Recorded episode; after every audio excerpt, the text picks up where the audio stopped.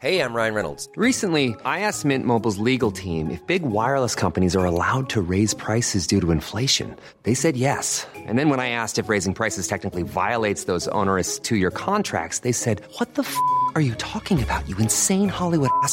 So to recap, we're cutting the price of Mint Unlimited from $30 a month to just $15 a month. Give it a try at mintmobile.com slash switch. $45 upfront for three months plus taxes and fees. Promo rate for new customers for limited time. Unlimited more than 40 gigabytes per month. Slows. Full terms at mintmobile.com.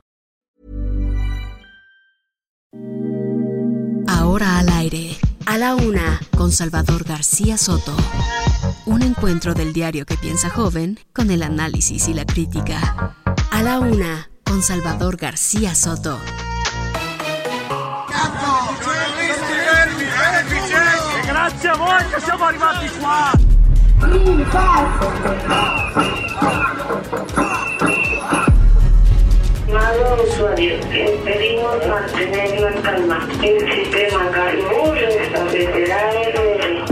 Estaríamos pasando a partir de este lunes, de acuerdo a los lineamientos del Gobierno de México, eh, a semáforo verde, por lo menos dos semanas.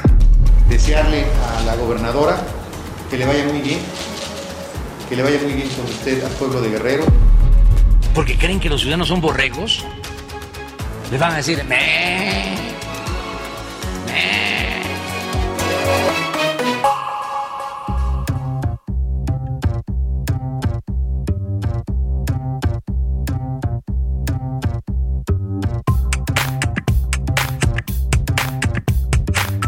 Una de la tarde con un, un minuto, una de la tarde con un minuto. Bienvenidas, bienvenidos a la una con Salvador García Soto en el Heraldo Radio. A nombre del titular de este espacio, Salvador García Soto, yo soy José Luis Sánchez Macías y le voy a informar en este viernes. Viernes, por fin viernes, que te quiero viernes. Viernes 15 de octubre. Además de que es viernes, también es quincena, lo cual es doble, doble felicidad para todos los que hoy vamos a rayar, todos los que vamos a cobrar y vamos a ver dinerito en nuestras cuentas. Tenga cuidado, no le esté cuidado, presumiendo eso sí. tanto. Ya la escucho aquí, está Priscila Reyes acompañándome el día de hoy. ¿Cómo estás, Pris? Gracias a Dios, es viernes. José Luis Sánchez Macías, queridos radioescuchas, un fuerte abrazo. Tenemos, tenemos de todo, ¿eh? Tenemos información, pero tenemos cosas para que se ponga de buenas como nos gusta. Y música, música. Felipes, Felipes y con tenis, como dirían por ahí, estamos muy muy contentos, pero agradecidos, muy agradecidos con usted porque nos acompaña en este viernes, cierra la semana con nosotros, nos eh, escucha, nos comparte y además, bueno, pues hace, nos hace partícipes de su día a día. Gracias de verdad, este gran equipo de profesionales que día a día hacemos con mucho cariño, con mucho esfuerzo y trabajo y responsabilidad y profesionalismo este espacio. Estamos de verdad profundamente agradecidos porque nos acompaña, nos escucha, nos sintoniza y además comenta y opina todo lo que aquí le platicamos y le contamos. Como bien dice Priscila, tenemos mucha información. Ha sido un viernes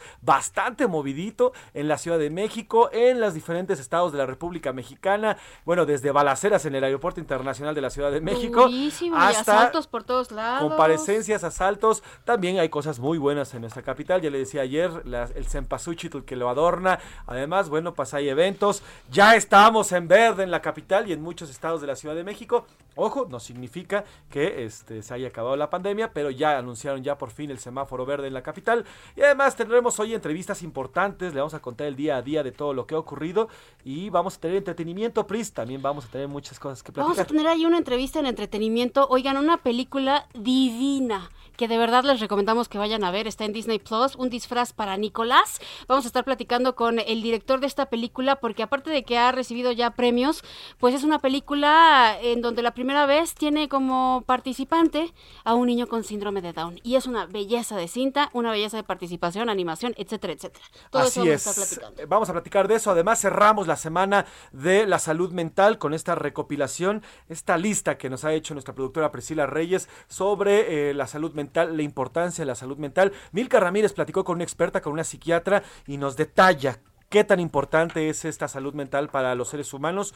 Ya cerramos esta semana con esa, con esa, este, con, e- con esa nota y además, bueno, pues la música y todo lo que se vaya generando a lo largo de este día. Pero ¿te parece, Pris? Si saludamos a las, a las ciudades que nos siguen, recuerde que Heraldo Radio es de las pocas cadenas en nuestro país que cubre literalmente de costa a costa y de frontera a frontera. Somos una cadena nacional que nos escuchan en todas las ciudades de nuestro país. Cuéntanos, saludamos, Priscila. Saludamos a Bronzeville, Ciudad de México, por supuesto, 98.5, a Ciudad del Carmen, que este es su mes y que al rato estaremos platicando con el chef Israel Arechiga de Gastrolab, que nos platicará justamente sobre la gastronomía tan interesante de Ciudad del Carmen Campeche. Saludamos a Coatzacoalcos, Colima, Culiacán, Guadalajara, La Laguna, McAllen, Monterrey, Morelia, Oaxaca, San Luis Potosí, Tampico, Tapachula, Tehuantepec, Tepic, Tijuana, Tuxtla Gutiérrez y Villahermosa. Obviamente, pues a McAllen y a Bronzeville, allá del otro lado de la frontera, es que les mandamos este abrazo y les recordamos cómo escucharnos. Usted, si ya sintonizó 98.5, pues está en la Ciudad de México, si no en todas las demás frecuencias que están en la República o allá del otro lado de la frontera, pero también ahí les va en vivo. Nos pueden escuchar en heraldodemexico.com.mx por internet. Ahí nos puede escuchar. También en la aplicación TuneIn. Buscan Heraldo Radio y ahí estamos. También ingresando al sitio de emisoras.com.mx buscan Heraldo Radio y listo. O iHeart Radio, también estamos en vivo. Y ya si se lo perdieron, el podcast está en Spotify, busca a la una con Salvador García Soto con el número una y nos encuentra y un combo en la opción heraldodemexico.com.mx diagonal radio. Si estamos en vivo, pues nos puede escuchar ahí en vivo. Y si no, también, cuando ya acabe este programa, nada más busca la fotito de Salvador García Soto, que es el titular de este espacio, y listo, usted escucha todo el programa. Así es, como ve, tiene muchas formas de ponerse en contacto con nosotros. Además, tiene muchas formas de escucharnos. Todas las ciudades posibles y por haber. Internet, celular, también en su tablet, en fin. Muchas formas de escucharnos y de verdad le agradezco que así lo haga. Por lo pronto, vamos, vamos al, a los temas del día de hoy, Priscila. Verde, que te quiero ver. Verde. Yo por eso le frené al B. Oigan, la Ciudad de México y el Estado de México regresan al tan anhelado color verde en el semáforo epidemiológico. Vamos a platicar con Eduardo Clark, él es director digital de la Ciudad de México sobre este tema. Así que es. Pues importante porque va a tener un efecto, ¿eh? tiene un efecto psicológico el que estemos en verde. Sí, recordemos que Eduardo Clark ha sido el encargado de dar las notificaciones día a día sobre cómo avanza la pandemia en nuestro país. ¿Por qué? Porque esta dependencia, la- el- esta parte de la, de la, eh, zona digital de la Ciudad de México es quien está haciendo la, esta minería de datos. Entonces ellos llevan todos los datos y con base en ello van tomando diversas decisiones para modificar con base en lo que ha dicho la Secretaría de Salud, cómo se mueve el semáforo epidemiológico. Así que platicaremos hoy por la tarde, cerca de la 1.35, 1.40 de la tarde. Eduardo Clark nos va a platicar de esto, eh, cómo es que se tomó esta decisión y, como bien dices, Pris, lo que implica este semáforo verde. Peligro, oiga, en la Ciudad de México, por la mañana sorprendió a los usuarios del aeropuerto internacional de esta capital una balacera, justamente en esta glorieta que se encuentra en el piso 2 de la terminal 2 del aeropuerto, una camioneta blindada de lujo Sí. recibió balazos. Ya Nos le vamos a, contar. Nos van a dar los detalles, porque Los no fue ahí, como que más bien llegó el escolta, no le quiero echar a perder la historia, pero ya le vamos a contar. Vamos a contarle cómo fue. Ahí hubo intercambio de balas. Sí, sí hubo Exacto. intercambio de balas ahí arriba en el, en el aeropuerto. eh, y ya después le iríamos platicando qué pasó, qué fue lo que ocurrió. Pero por lo pronto sí espantó. Y ya de por sí ver en la mañana balacera en el aeropuerto. Claro, espanta, que escandaliza. Oigan, y al banquillo, vámonos. El secretario de Salud, Jorge Alcocer. ¿Quién? ¿Quién? ¿Quién? ¿Usted lo conoce? ¿Usted sabe cómo es? Si le enseñan una fotografía así en la calle de esos, de esos sondeos que luego hacen de usted sabe quién es y resulta que sí reconoce quién es Paquita la del barrio, pero no sabe quién es Jorge Alcocer. ¿Quién? No tendrá usted la culpa de verse mal. Es que no lo, no lo vemos. Bueno, comparece ante el Senado de la República. Le vamos a contar qué ha dicho de los medicamentos, este desabasto importante que estamos sufriendo. Así es como parte de la glosa del tercer informe de gobierno, ahora tocó turno a la Secretaría de Salud y el secretario Jorge Alcocer ha hablado de varios temas, entre ellos los medicamentos, aceptó que existió en el 2020 una falta de estos mismos, sobre todo en rubros de eh, temas crónicos como la diabetes, como el cáncer. Oiga, y vigilancia, después del paro que inició el pasado martes, el merequetengue y bronca que se armó el pasado miércoles y este jueves el despido de 10 trabajadores de Dos Bocas. Hoy la secretaria de Energía Rocío Nale acudió a esta refinería allá en Paraíso, Tabasco, pues para revisar, para saber qué hay. Yo creo que debió de haber ido desde el día 1, el martes debió de haberse presentado ahí para saber qué está ocurriendo y es, no hubiera pasado lo que pasó el miércoles, pero bueno, ahí está la secretaria como parte de estas visitas que hace todos los viernes a la refinería tabasqueña. Y en los deportes, nuestro queridísimo Oscar Mota, este fin de semana el Estadio Olímpico de Ciudad Universitaria volverá a recibir aficionados luego de más de un año cerrado. ¡Wow! Eso está increíble. El partido será Pumas ante Juárez. Y oiga usted, se coronó el primer campeón del Mundial de No de no dejar caer un globo. ¡Wow! De no dejar caer un globo. ¿Y qué cree? ¿Un torneo donde participó México? ¡Ay, ¿Ah, qué orgullo! Sí, bien bonito. ¿Y en qué lugar quedamos? Bueno, Oscar Mota nos va a Mota contar va a platicar. de no dejar caer un globo. Bueno, como ve tenemos mucha información, además del entretenimiento, la música y todo lo que venga generándose en este viernes. Viernes de bastante calorcito, nos estamos asando en esta cabina, pero también allá en la calle están a 27 grados centígrados, 27 en la Benito Juárez, también estamos por acá a 27 grados y bueno, hace bastantito calor en esta capital. Por lo pronto vamos a ir a la pregunta del día porque recuerde que este programa no es nada, no somos nada sin usted. Este a la una con Salvador García Soto se hace por y para usted. Esta es la opinión de hoy.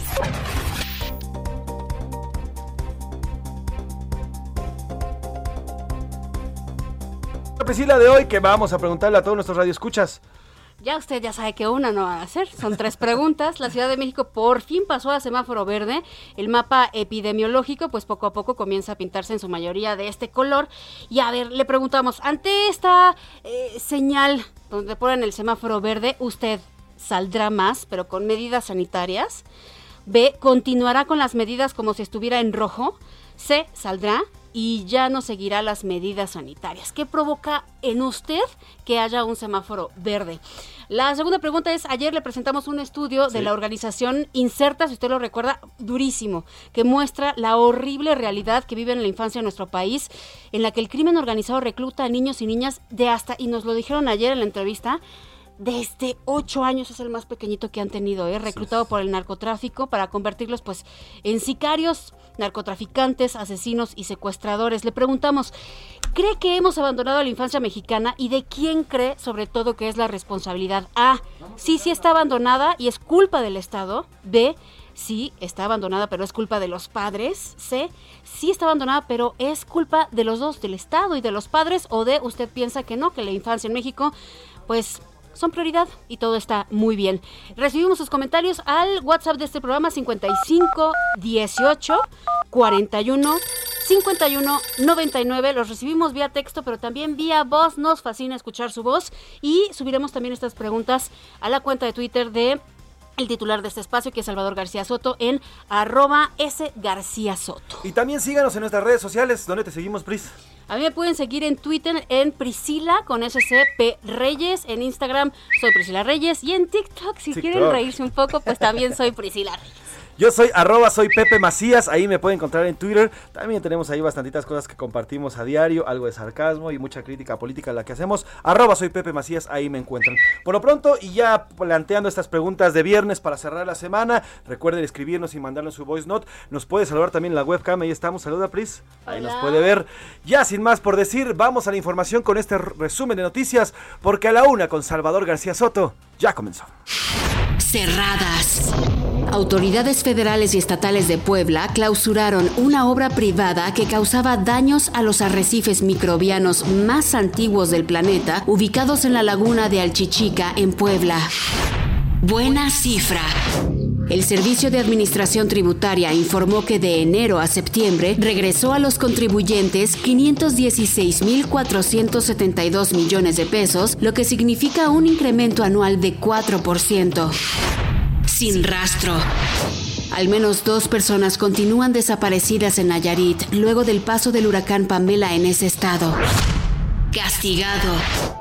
La Unión Europea impuso una multa de 746 millones de euros en contra del gigante Amazon debido a que cometió violaciones a la protección de datos de sus usuarios en algunos de los países europeos. Enfermo. El expresidente de Estados Unidos Bill Clinton fue hospitalizado por una fuerte infección urinaria.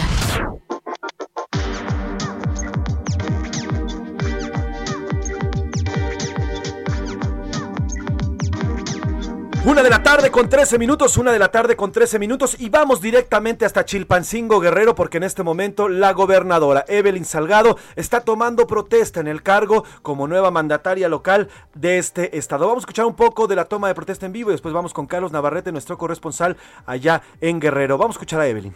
económicos y todo lo y hacer guardar la constitución política de los Estados Unidos mexicanos, la particular del Estado, las leyes que de una y otra emanen y cumplir fiel y patrióticamente con los deberes de mi encargo, mirando en todo por el bien y prosperidad de la Unión y del Estado.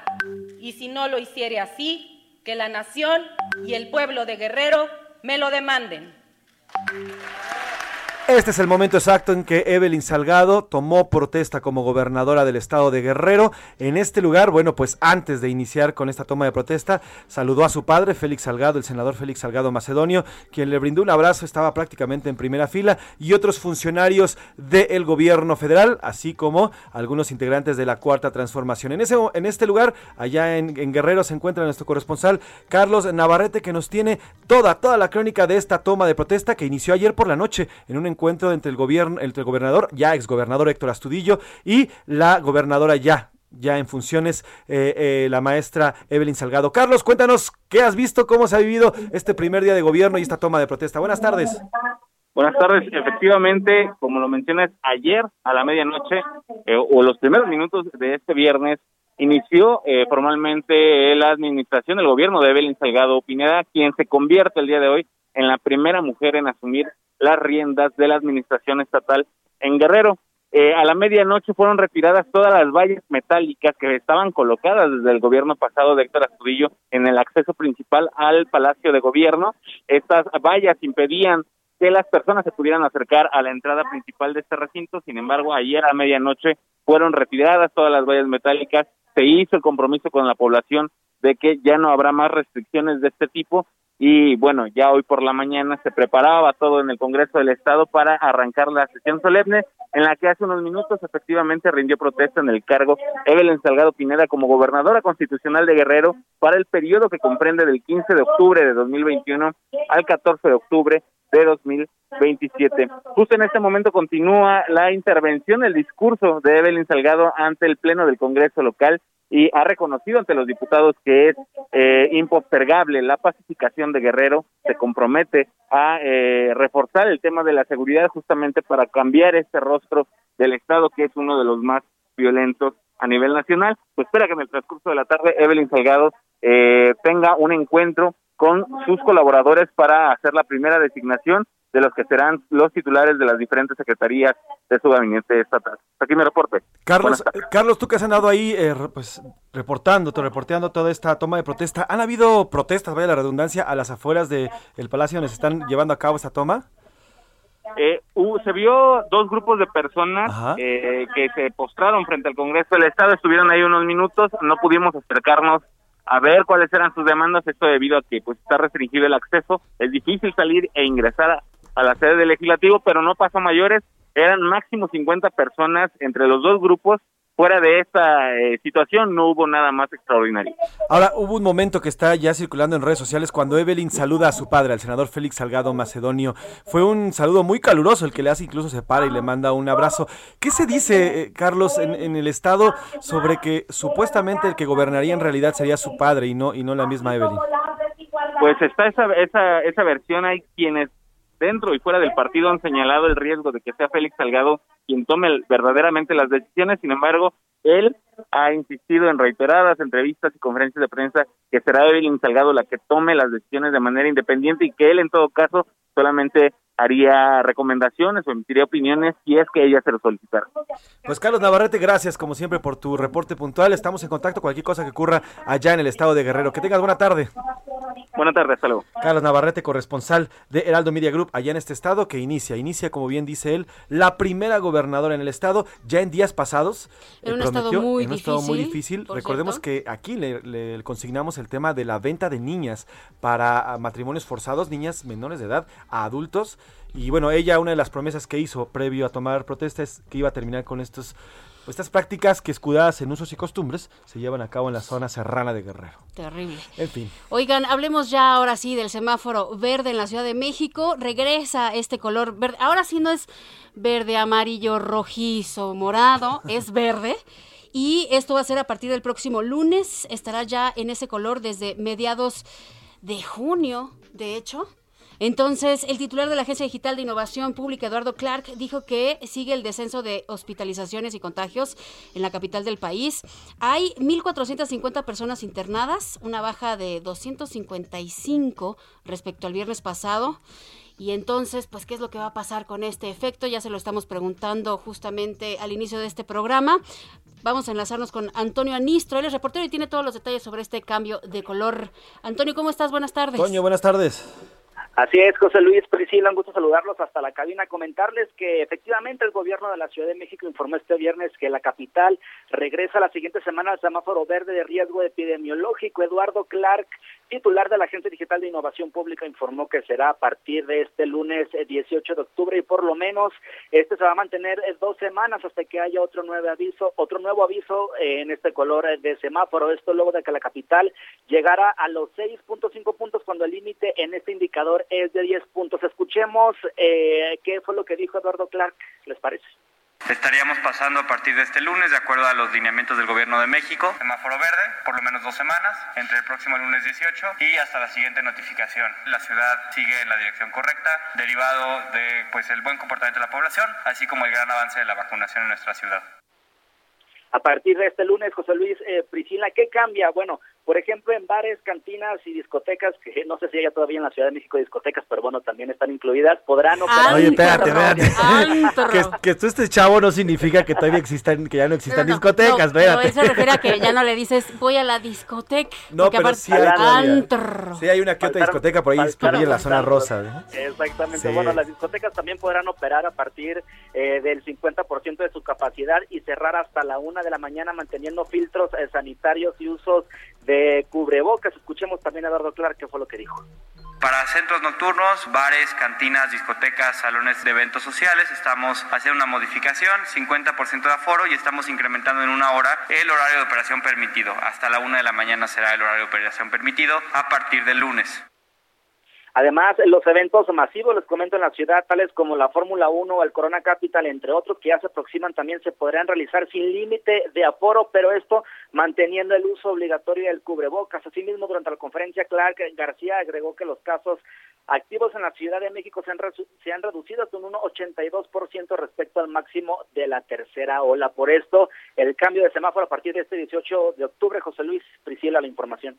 La cual te agradezco, Toño, pues estaremos pendientes y te pediría que a partir de que entre el semáforo verde estés ahí pendiente a ver cómo se mueven las discotecas que se hay, Toño. Y todos, estos, y todos estos centros nocturnos, que es la, es la novedad, porque en realidad todo ya funcionaba pues prácticamente como la normalidad nos tenía pensado, ¿no? Casi, casi. Toño Anisto, Sí. gracias como siempre por el reporte, te mando un abrazo. Muchas gracias. Si es cobertura, ahí nos vemos en la discoteca. Gracias. Eso, eso, Tilín. Gracias, gracias, Hasta Toño. la una de la mañana, la no mañana. después. Oiga, y en el Estado de México también, obviamente, van a pasar al color verde en el semáforo epidemiológico. Y ahí se encuentra nuestro corresponsal José Ríos, quien nos va a dar la información sobre esto. El gobernador del estado, el señor eh, Alfredo del Mazo Maza, confirmó y e- este cambio ya en el, en el monitoreo epidemiológico, este cambio ya en el color verde. Recordemos que pues toda la zona del Valle de México debería de tener un mismo color porque al final están inter- interactúan a diario. Es una frontera pues, casi invisible la, la que existe entre, todo lo- entre los dos estados y es simplemente cuestión a veces de cruzar simplemente una avenida para cambiar de estado, desde la Ciudad de México hasta el Estado de México. Aunque algunas veces, no nunca encontré la lógica de eso, nuestro, nuestra ciudad estaba en naranja y el Estado de México estaba en verde, o viceversa. Pero bueno, ahora sí, ya está homologado y la- el Estado de México Verde, entra en verde. color verde, verde también. José Ríos, cuéntanos el anuncio que da hoy el gobernador eh, del Mazo.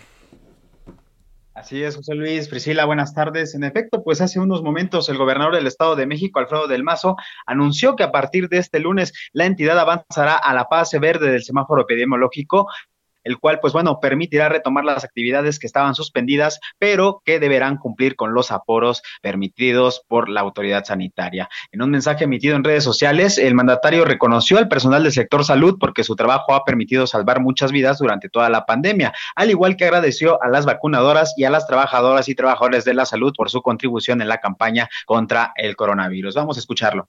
En el Estado de México seguimos avanzando. Pasamos a semáforo verde. Esto ha sido posible gracias al esfuerzo de todas y de todos. Quiero agradecer muchísimo a todo el personal del sector salud que nos Entre las medidas, José Luis Priscila, pues bueno, fueron publicadas hoy en la Gaceta de Gobierno y pues bueno, se especifica que se limitará hasta un 80% la capacidad en espacios públicos y centros comerciales de la entidad, quienes podrán operar en su horario habitual. En cuanto a la organización de eventos masivos y operación de antros y bares en la entidad, podrán hacer lo mismo, pero respetando un límite de la mitad de su espacio. Ese es el informe que te tengo, José Luis Priscila. El cual te agradezco, querido José. Te mando un abrazo, Tocayo, y estamos pendientes de lo que ocurra en el Estado de México. Buenas tardes. Buenas tardes, Tocayo. Vamos a ir a una pausa, Priscila, con música. Al regresar le voy a contar qué pasa en la comparecencia del secretario de Salud que está en el Senado. Oigan, esta pausa musical es muy interesante porque sí estamos hablando de problemas de salud mental, pero esta es movidona porque es viernes. Perdónenme, pero ahí les va Don Diablo con Kiara. Esto es You're Not Alone. Venga. You're not alone.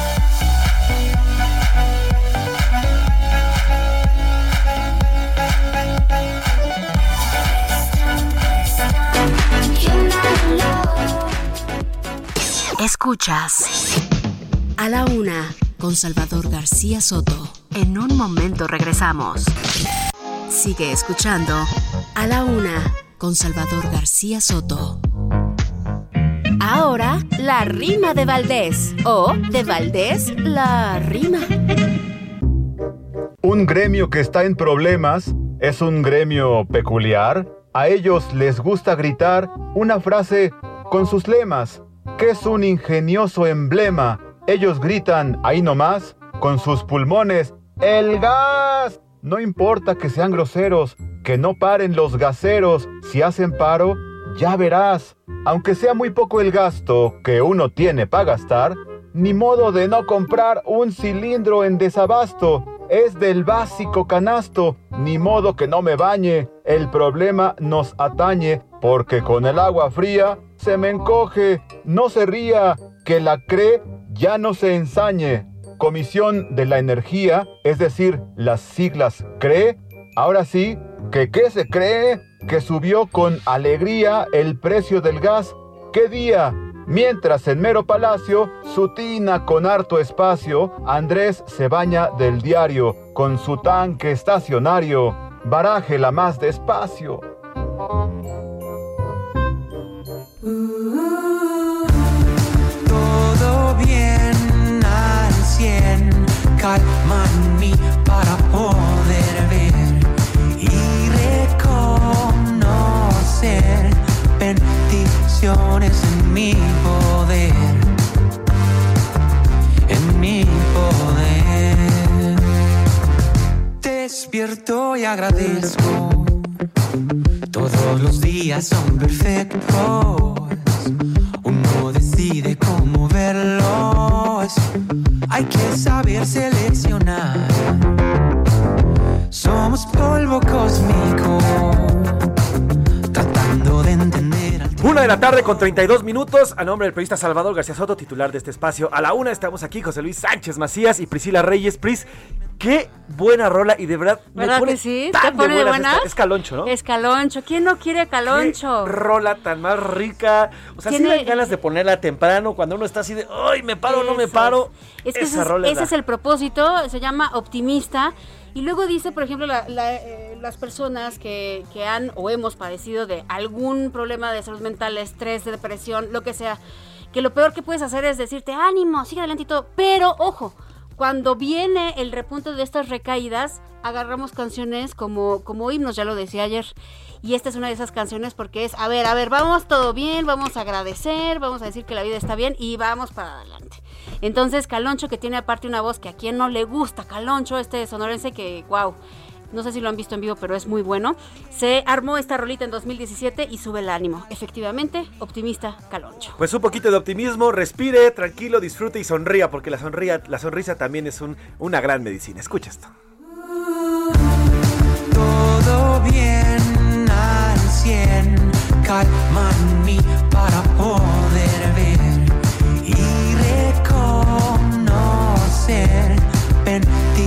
en mi poder. A la una con Salvador García Soto.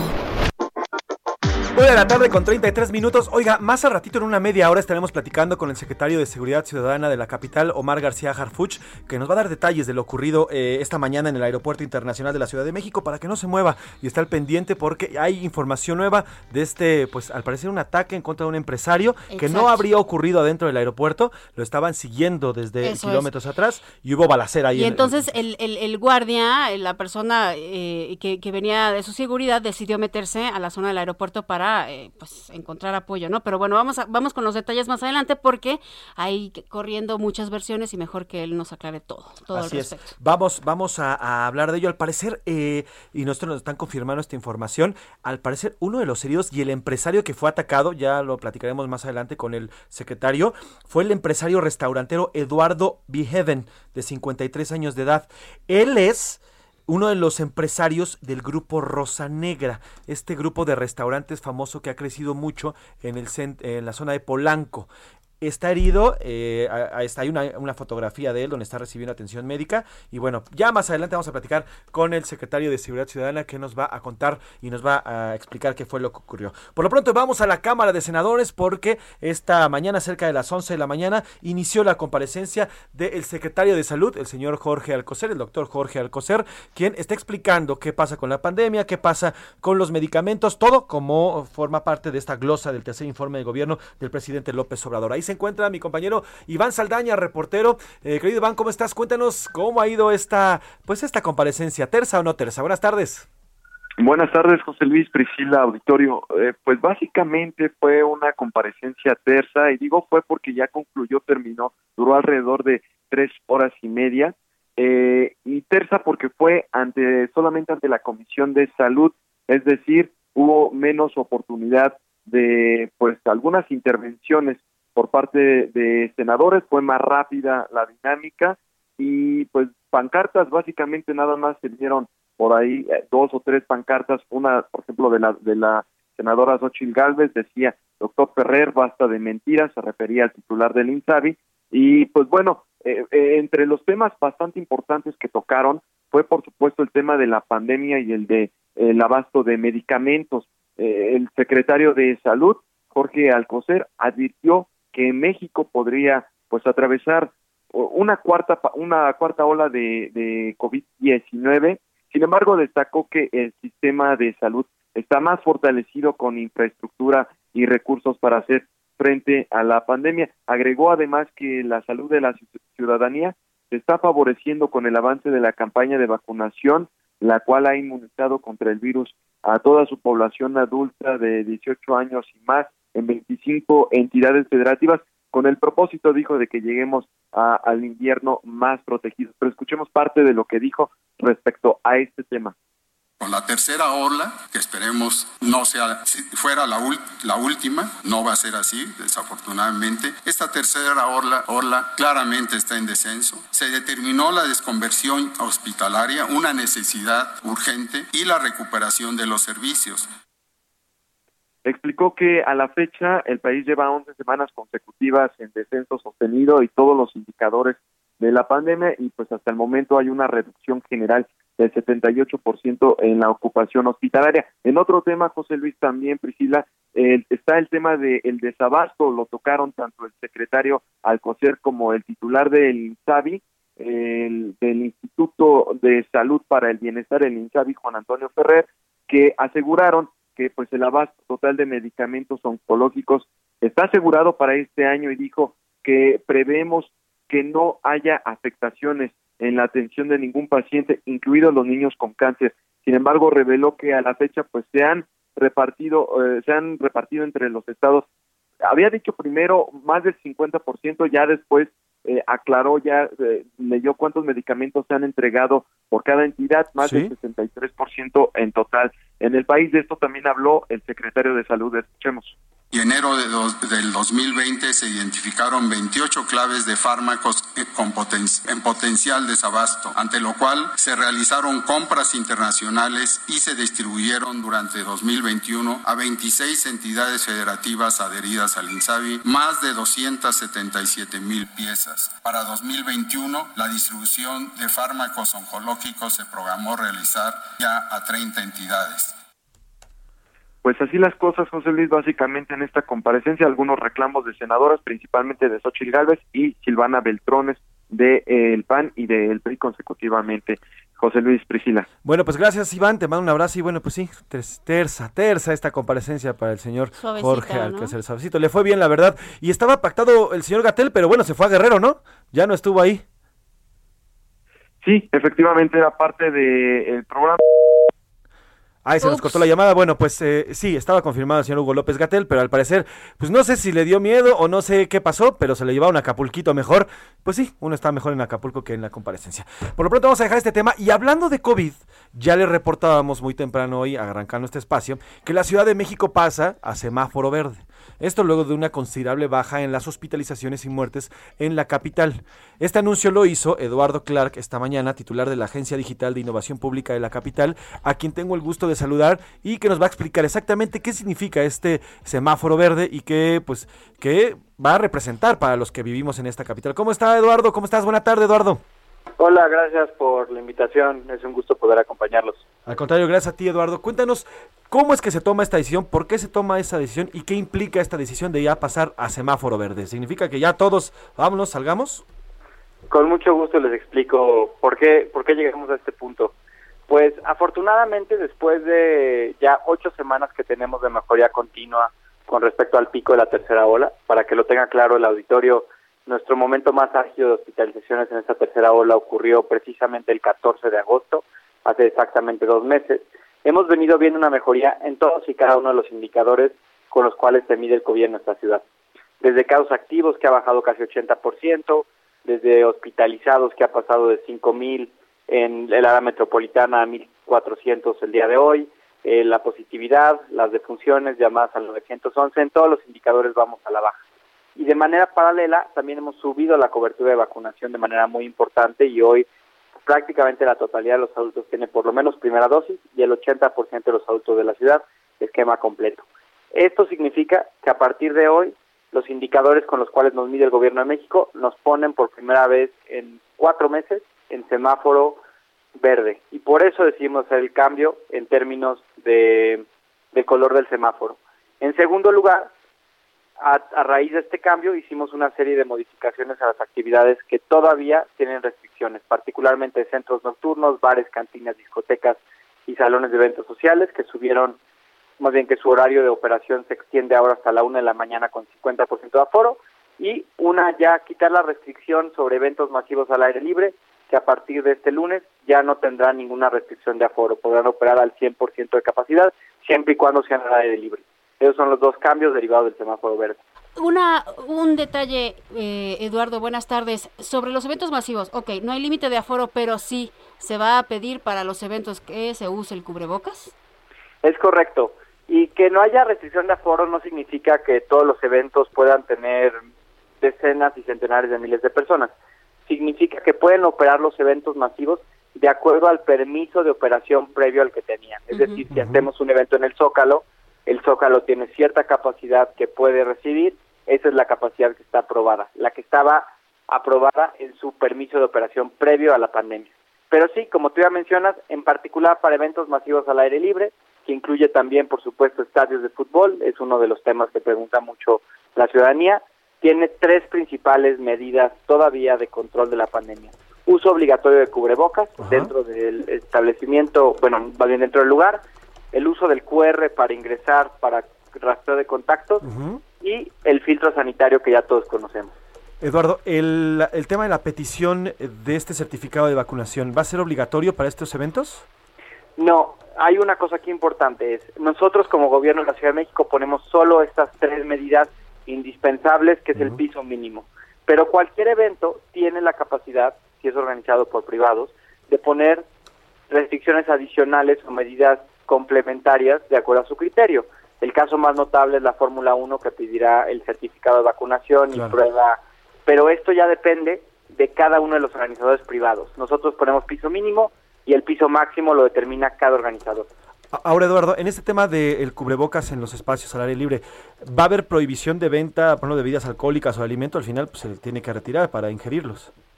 Sí, es igual que lo que ocurre en los cines y teatros que es uso obligatorio de cubrebocas, pero evidentemente si en ese momento están tomando alguna bebida, consumiendo algún alimento, se lo pueden quitar. Lo importante es que si no estamos en esa situación, lo tengamos puesto durante el mayor tiempo posible. Oye, los temas eh, religiosos, eh, Eduardo, eh, todos los eh, servicios religiosos, las iglesias, los templos, ¿qué aforo van a tener de ocupación y si continuarán con actividades?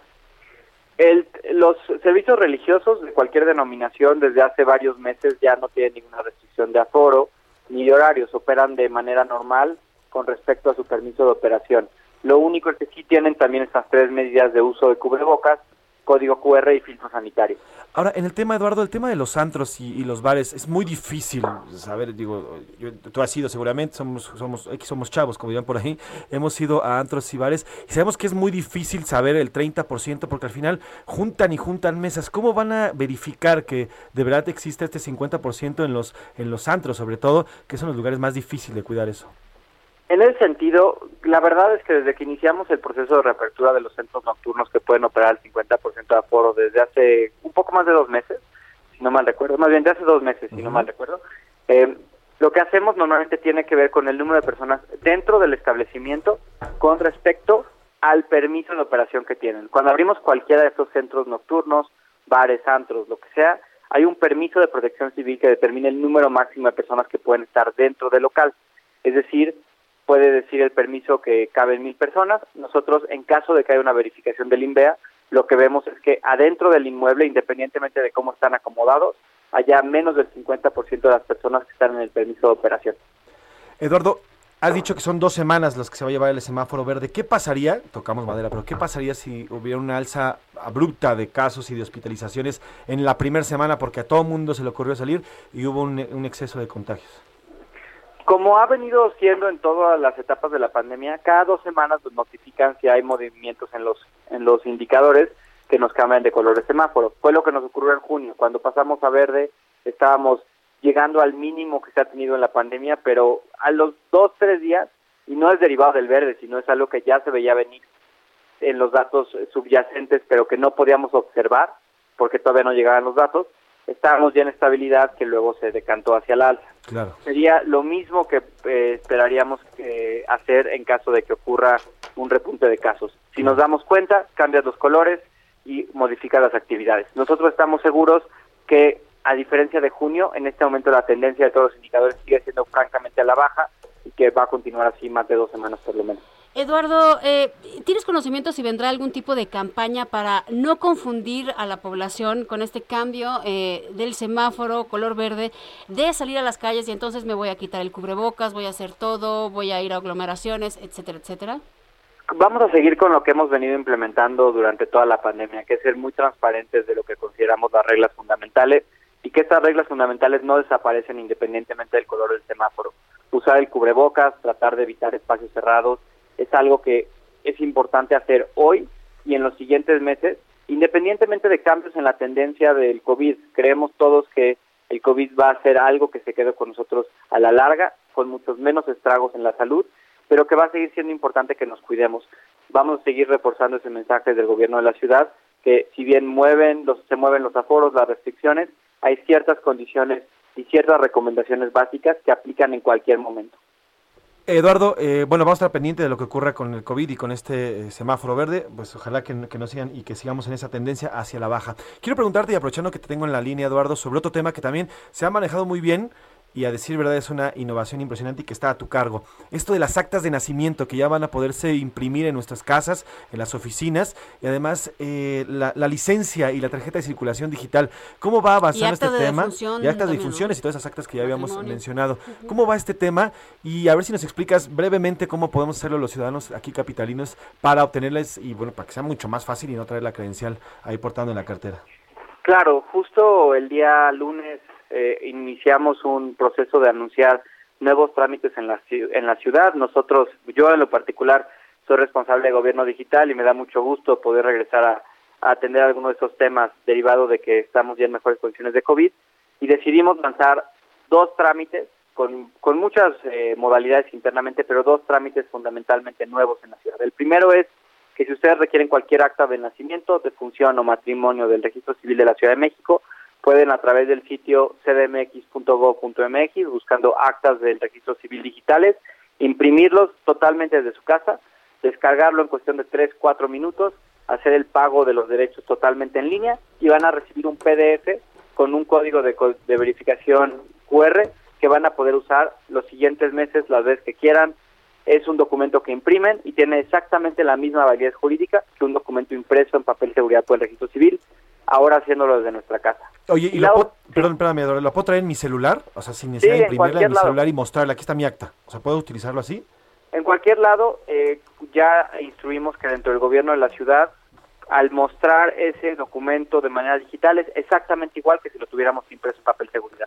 Ok. Ahora, sobre las, igual, sobre las licencias también, y que si yo la tengo en, en mi, en mi aplicación, la aplicación de, de CDMX, ¿es válida en, todo el- en toda la República? Sea, yo se le Sí. puedo mostrar a un federal o a un estatal y le voy a decir, "Oh, aquí está mi licencia.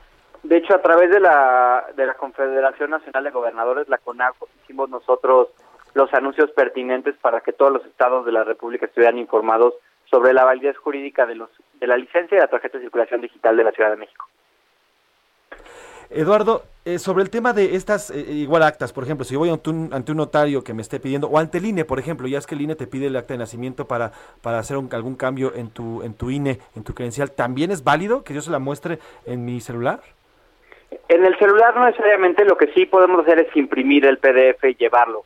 Imprimirlo desde cualquier, o sea, ya tienes un PDF que puedes integrar al expediente físico que te van a pedir en el INE, pero lo importante es que puedes reutilizar ese las veces que quieras, no tienes que volver al registro civil, lo puedes tener en tu computadora y lo imprimes y lo llevas a cualquier trámite que quieras modificar, que quieras llevar a cabo. Eduardo, entonces todas las impresiones, todas las versiones que tengamos digitales, etcétera, van a tener, y esto es pronto porque lo leíamos en la información, este código QR que va a permitir que entonces verifiquen que sí es un documento oficial para evitar este, pues ya sabes, lo que sucede siempre en cosas digitales, no sé, que el Photoshop, aquí ya traigo mi nueva, mi nueva acta de nacimiento y resulta que no es. La ventaja del código QR es que a la hora que lo escanean, permite que cualquier persona que lo valide cheque todos los datos y que esos datos son correctos. Es decir, si ustedes hacen una modificación con Photoshop, el código QR no la refleja. A la hora que le lean el código QR, la persona va a poder ver que tal vez cambiaron la fecha de nacimiento, el nombre, y así asegurar que para ese trámite, pues les piden que traigan la versión original. Entonces, Eduardo, si un, si un eh, de tránsito, un oficial de tránsito me, me detiene, yo le enseño mi licencia, es válida totalmente. Exactamente, y eso ya tiene, la licencia tiene un poco más de un año, tenemos cerca de medio millón de licencias digitales que la gente ya carga en su app CDMX y los tránsitos están informados desde ese momento. A partir de esta semana complementamos la licencia con la tarjeta de circulación para que tenga exactamente ese mismo proceso de validación y que si ustedes la extraviaron, si no la traen, puedan presentarla para cualquier incidente vial con un tránsito, con un ajustador y es igual que tener la versión plástica. Eso, eso te iba a preguntar, porque luego el tema es, preguntamos e insistimos mucho, porque no nada más tal vez los oficiales de tránsito, sino también los ajustadores. Ajá. Si llegas a tener un siniestro, no, pues resulta que si no traes la física, no te cubre el seguro. Entonces, esto ya también está indicado. Es correcto, y eso ya está ocurriendo desde hace un año y medio. Lo dio la Secretaría de Movilidad directamente con la AMI, con la, con la Asociación Mexicana de Instituciones de Seguros, para que ellos estuvieran en la misma línea de que traer ese documento digital es exactamente igual que traer el documento en versión eh, física. Sin duda, Eduardo Clark, importantísimo este tema de avanzada totalmente en la Ciudad de México y ojalá otros, eh, otros estados de la República pues también comiencen a hacer lo propio. Eduardo Clark, titular de la Agencia Digital de Innovación de- Pública de la Ciudad de México, gracias por estos minutos, por darle luz a este tema de la digitalización. Ojalá siga avanzando con otros documentos y también por lo del semáforo verde. Que tengas buena tarde, Eduardo. Hasta luego. Gracias, mucho. Eduardo. Eduardo Oye. Clark, titular de esta agencia. Este cambio verde, no sé usted, pero está como que muy oportuno con esta celebración que quiere tener el presidente Andrés Manuel López Obrador. Eres muy mal pensada, Priscila Reyes. No sé, es muy yo mal nada más digo. Digo, también igual y también se no, les- se han bajado los números, por supuesto, de contagios. y Se les mira, nada más con este semáforo verde se les se, va, se les va a cruzar un 20 de noviembre, se les va a cruzar una feria de libro, se les va a cruzar un primero de diciembre en el Zócalo Capitalino, ahí nomás, ahí nomás como para ver sin querer queriendo diría el, el 12, dirían el- el 12. Ah, Además, bueno, el 12 de, el 12 cosa, de ya. diciembre también en la Basílica la de Guadalupe, Basílica. bueno, ahí se tropezaron con ello, pero el otro es político y bueno, dicen por ahí que a veces le juegan con lo político. En fin, eh, más, más adelante vamos a platicarle de lo ocurrido allá en el Aeropuerto Internacional de la Ciudad de México. Sobre esta balacera que ocurrió, ya se confirmó que sí, en efecto se trataba de este empresario restaurantero que habría sido atacado eh, kilómetros antes del aeropuerto internacional de la Ciudad de México. Correcto. Hay una persona que ya falleció después de esta agresión. La agresión fue directa. Uno de los de las personas muertas es uno de los agresores que venía en una motocicleta, en una, en una motocicleta y atacó a este empresario. Eh, ocurrió en el, te le digo, en la terminal 2 del aeropuerto internacional de la Ciudad de México. Y bueno, el aeropuerto ya dijo que ellos operan de manera normal, que fue un incidente ajeno a ellos. Eh, Lo que sí avisaron es que limpiaron ya toda la zona donde ocurrió porque hubo derrame de, de algunos combustibles, de aceites y demás, pero por lo pronto les daremos, les daremos más información regresando de la pausa, Priscila. Vamos a seguir con música. Recuerden que estamos cerrando justamente el día de hoy la Semana de la Salud Mental que se conmemoró el 10 de octubre y estas canciones las hemos dedicado para hacer conciencia, para que usted sepa que es algo que existe, para que se identifique y también para que se sienta abrazado porque no, no está ni estamos solos. Vámonos con Luis Herrera. Esto es estrenadito de este año, Depresión. Vamos a una pausa y regresamos aquí en A la Una con Salvador García Soto. Que yo pienso de más, es que yo pienso de más. Esto es algo inevitable, yo no lo puedo cambiar. No sé qué pasa con mi mente, es que yo soy así, me complico con la gente. Pero te quiero a ti, pero te quiero a ti. Solo falta controlar lo que se inventa aquí, aquí en mi mente. Se crea cuentos frecuentemente. Me hago daño si soy consciente. Me estoy matando muy lentamente. Ay, aquí en mi mente. Se crea Escuchas A la Una con Salvador García Soto. En un momento regresamos. Ya estamos de vuelta con A la Una con Salvador García Soto. Dale una vuelta y mira distinto. Y piensa que todo puede cambiar. Toda la fuerza que te hace falta la tienes dentro del alma y allí la vas a encontrar. Pa'lante, pa'lante. Camina, no te detengas jamás. Pa'lante, pa'lante. Con fuerza Dos de la tarde en punto, dos de la tarde en punto. Bienvenidas, bienvenidos a la una con Salvador García Soto. Comenzamos esta segunda hora de viernes aquí en el Heraldo Radio con muy buena música, música que está poniéndonos muy de buenas en este, este fin ya de semana que estamos iniciando. A nombre del titular de este espacio, Salvador García Soto, yo soy José Luis Sánchez Macías y le voy a informar en estos 60 minutos que nos restan de programa, no sin antes saludar con muchísimo gusto que me acompaña el día de hoy, bien acompañado que estoy por Priscila Reyes. ¿Cómo estás, mi querido. Jay? Feliz viernes. Todo muy, muy Feliz bien. fin de semana. Queridos radioescuchas, bienvenidos a esta segunda hora que van a estar, bueno, acompañados, ya saben, de música. Lo están escuchando ahorita.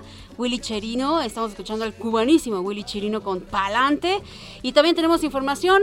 Tenemos entretenimiento y tenemos deportes. Vamos a estar platicando, ya les había comentado hace rato, con el productor de la película Un disfraz para Nicolás, que ha ganado premios. Una película animada que tiene un personaje, un niño con síndrome de Down. La primera película mexicana animada en abordar este tema. Y es una cosa bien bonita. Está súper bonita la película. Y también vamos a estar platicando sobre los deportes con Oscar Mota, que aparte trae algo muy interesante el día de hoy, las voces de la semana. Lo va a presentar él, no se lo quiero arruinar. Oscar, no me odies, no es spoiler, pero las voces de la semana serán los personajes y las frases más importantes de la semana en el Eso, mundo Tilly. deportivo. Y no Eso, son, y no son precisamente las voces que siempre hace el señor Javier para, para presentar a Oscar, son otro tipo de voces. Además, bueno, pues vamos a platicar. Oiga, México, a pesar de lo que se dice todos los días en Palacio Nacional, México está entre las naciones más corruptas del mundo, así como lo oye.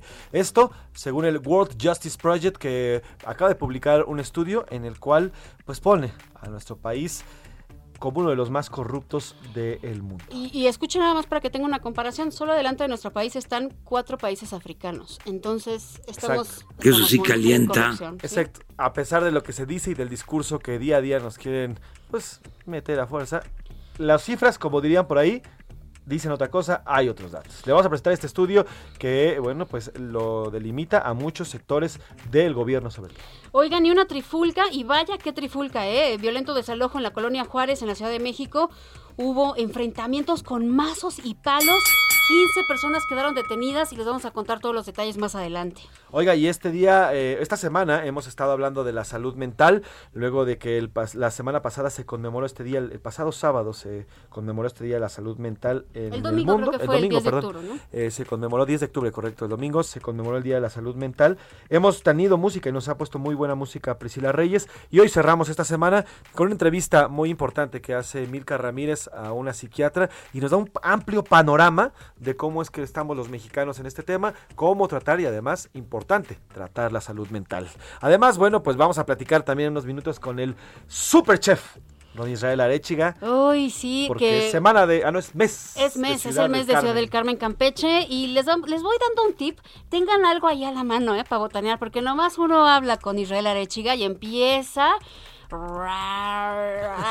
hacer un ruiderío a la panza, entonces de verdad ya, tengan por ahí La una tripa, botanita. La tripa se nos mueve. Oye, te parece saludamos a las plazas, a todas las ciudades que cubre el Heraldo Radio de costa a costa y frontera a frontera. Ah, saludos para Ciudad del Carmen, justamente este es su mes, 101.3 en FM y 950 AM, a Coatzacoalcos, Colima, Culiacán, Guadalajara, La Laguna, Monterrey, Morelia, Oaxaca, San Luis Potosí, Tampico, Tapachula, Tehuantepec, Tepic, Tijuana, Tuxtla Gutiérrez y Villahermosa, y también para los que nos escuchan del otro lado de la frontera en Bronzeville y en McAllen. Pues saludos a todos ellos, saludos a todos ellos. ¿Y te parece si saludamos también a los quienes nos escriben? Si Sí, leemos pues, los comentarios, los vamos a darle a Milka. Ramírez que venga también para que nos lea los mensajes a través de Twitter, porque también las preguntas que hacemos el día de hoy se publican en la red social arroba S García Soto, este, esta cuenta de Salvador, que por En cierto, eh, antier publicamos el eh, este video de esta diputada morenista donde se le hinca. Fatal. Pero bueno, más, más bien que ella ignora, ¿no? Sí, perdón, esta, esta madre que se hinca y, y ella ignora. En fin, eh, arroba ese García, tot- ahorita vamos a escuchar los comentarios. Por lo pronto, ¿qué dicen los radioescuchas? Las preguntas les vamos a recordar que le preguntamos sobre el semáforo verde, cómo iba a actuar usted ante este semáforo verde y también eh, que va a empezar el lunes, de hecho, y también le preguntamos sobre esta entrevista que tuvimos el día de ayer en donde nos dieron a conocer justamente que la infancia pues está viviendo muchísimo peligro en la frontera, sobre todo en nuestro país, porque está siendo reclutada desde tempranísima edad. Nos contaban de un caso de ocho años, está siendo reclutada por el narcotráfico para convertirse en sicarios, narcotraficantes, asesinos, secuestradores. ¿Usted de quién pensaba que era la responsabilidad? Si del Estado, de los padres, de ambos, o si usted pensaba que la infancia estaba muy, muy bien cuidada. Y los mensajes dicen esto. Pienso que mm, de los padres es la responsabilidad, pero me acuerdo que antes en mi pueblo había toque de queda y jóvenes que miraban los levantaban y los padres tenían que ir por ellos a la cárcel. Este es uno un mensaje que nos están mandando desde mm, al parecer es Veracruz. Hola Bueno, Pepe esto y Pris. es- caer en el autoritarismo tampoco es bueno, o sea, tampoco Claro es bueno que el otro extremo. Hay que tener libertades siempre y siempre vigilar a los hijos. O sea, hay momentos, hay momentos, como decía ayer Saskia, o sea, si el niño llega con un trocón a tu casa, Y con un relojón, Ajá, o una cadenona, un cadenón. algo anda mal, ¿no? O sea, Híjole, pero hay es, señales. también nos decía ella, ¿no? Que qué com- complejo porque a veces las familias son las que están amenazadas y no puedes sacar al hijo porque si no entonces vienen las consecuencias para toda la familia. Es algo muy, muy complejo. Hola, Pepe y Pris. Yo no saldría a la calle o eventos por muy llamativos que sean sin las medidas pertinentes como el cubrebocas y el gel sanitizante. El gobierno debería seguir con el protocolo de cuidar y suministrar el cubrebocas y gel para todos. Sobre la segunda pregunta, yo creo que es por descuido de los padres y culpa del gobierno por ser austero en cancelar tantos proyectos de empresas cancela- canceladas. El trabajo pues no hay y los padres pues descuidamos de la educación y la atención a nuestros hijos. Lo dice Antonio Ayón desde Zapopan, Jalisco. Buen fin de semana, muchas gracias Antonio. Algo iba a decir Milka Ramírez. Milka, ¿cómo estás? Buenas tardes. Hola, tardes, hola, Milka Pris, Ramírez. hola, José Luis. ¿Cómo es estás? Este, no, no, no, es que ya, ya nos cambiamos de tema tantito, pero justo por ejemplo de la pieza que hice ayer, una de las niñas contaba sí, la que... pieza que hice ayer. Pues sí, la pieza que Les hice aviso, ayer. escuchas que ayer hice una pieza. una pieza. No, no, no, no, no, pero había un testimonio de una niña que a los 14 años era sicaria y ella contaba sí. que el narcotráfico había asesinado a su papá y luego asesinó a su mamá. O sea, creo que ese es otro de los factores también porque a veces los papás ya están inmersos en el mundo del Así narcotráfico y ellos ya no tienen otra opción. Así es. ¿Te acuerdas que ayer platicábamos? Antes eh, realmente se pensaba que no, es por el dinero, porque entonces no hay trabajo. No, son muchas razones. Está el caso que nos está contando Milka, está el caso que el hermano, la familia y la mamá ya están metidos y te tienes que meter, está el caso que van y te reclutan si quieres, sí, o sí, o te matan. En fin, una serie de casos y ya es algo cultural también. Está el caso del que crece, los ve como héroes y dice yo quiero ser sicario. Entonces claro. está fuertísimo este asunto. Hola, sobre la pregunta del semáforo, realmente la Ciudad de México ha continuado con sus actividades con plena normalidad.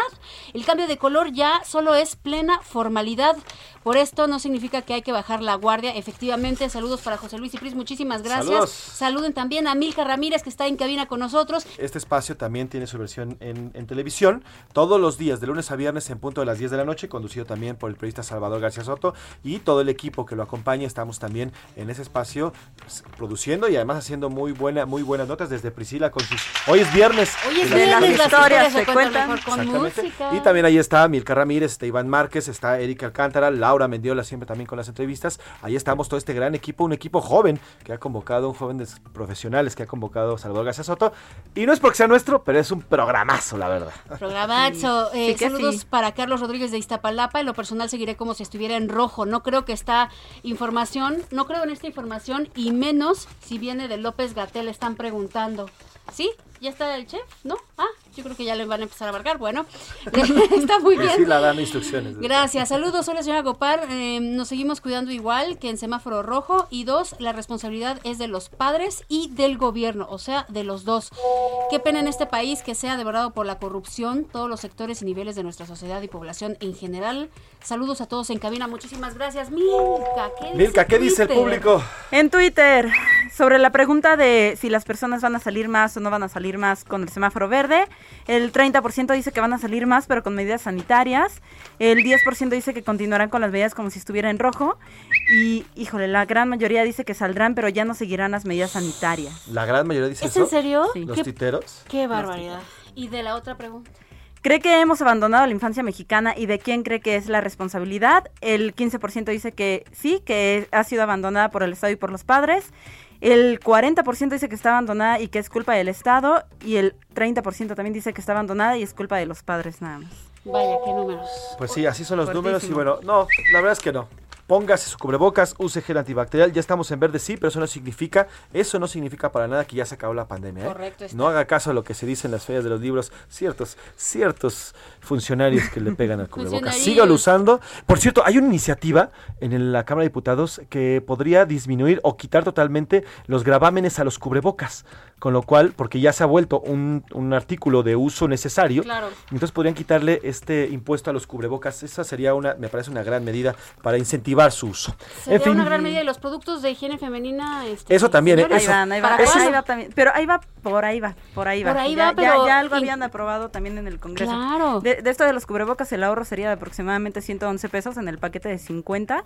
Entonces yo creo que sí sería un gran ayuda, una gran ayuda. Enorme. Eso de la higiene femenina está en la Suprema Corte de Justicia y se va, se va a discutir y se va, y va a salir adelante. Esperemos. Pero por lo pronto vamos a cambiar de tema. Priscila. Vamos a cambiar de tema radicalmente, yo se los advertí. ¿Ya tiene usted su botanita? ¿No? Pues ni modo porque le va a rugir la tripita.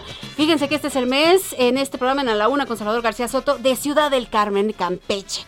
Esta frecuencia, eh, donde los escuchan en 101.3 FM y 950 AM.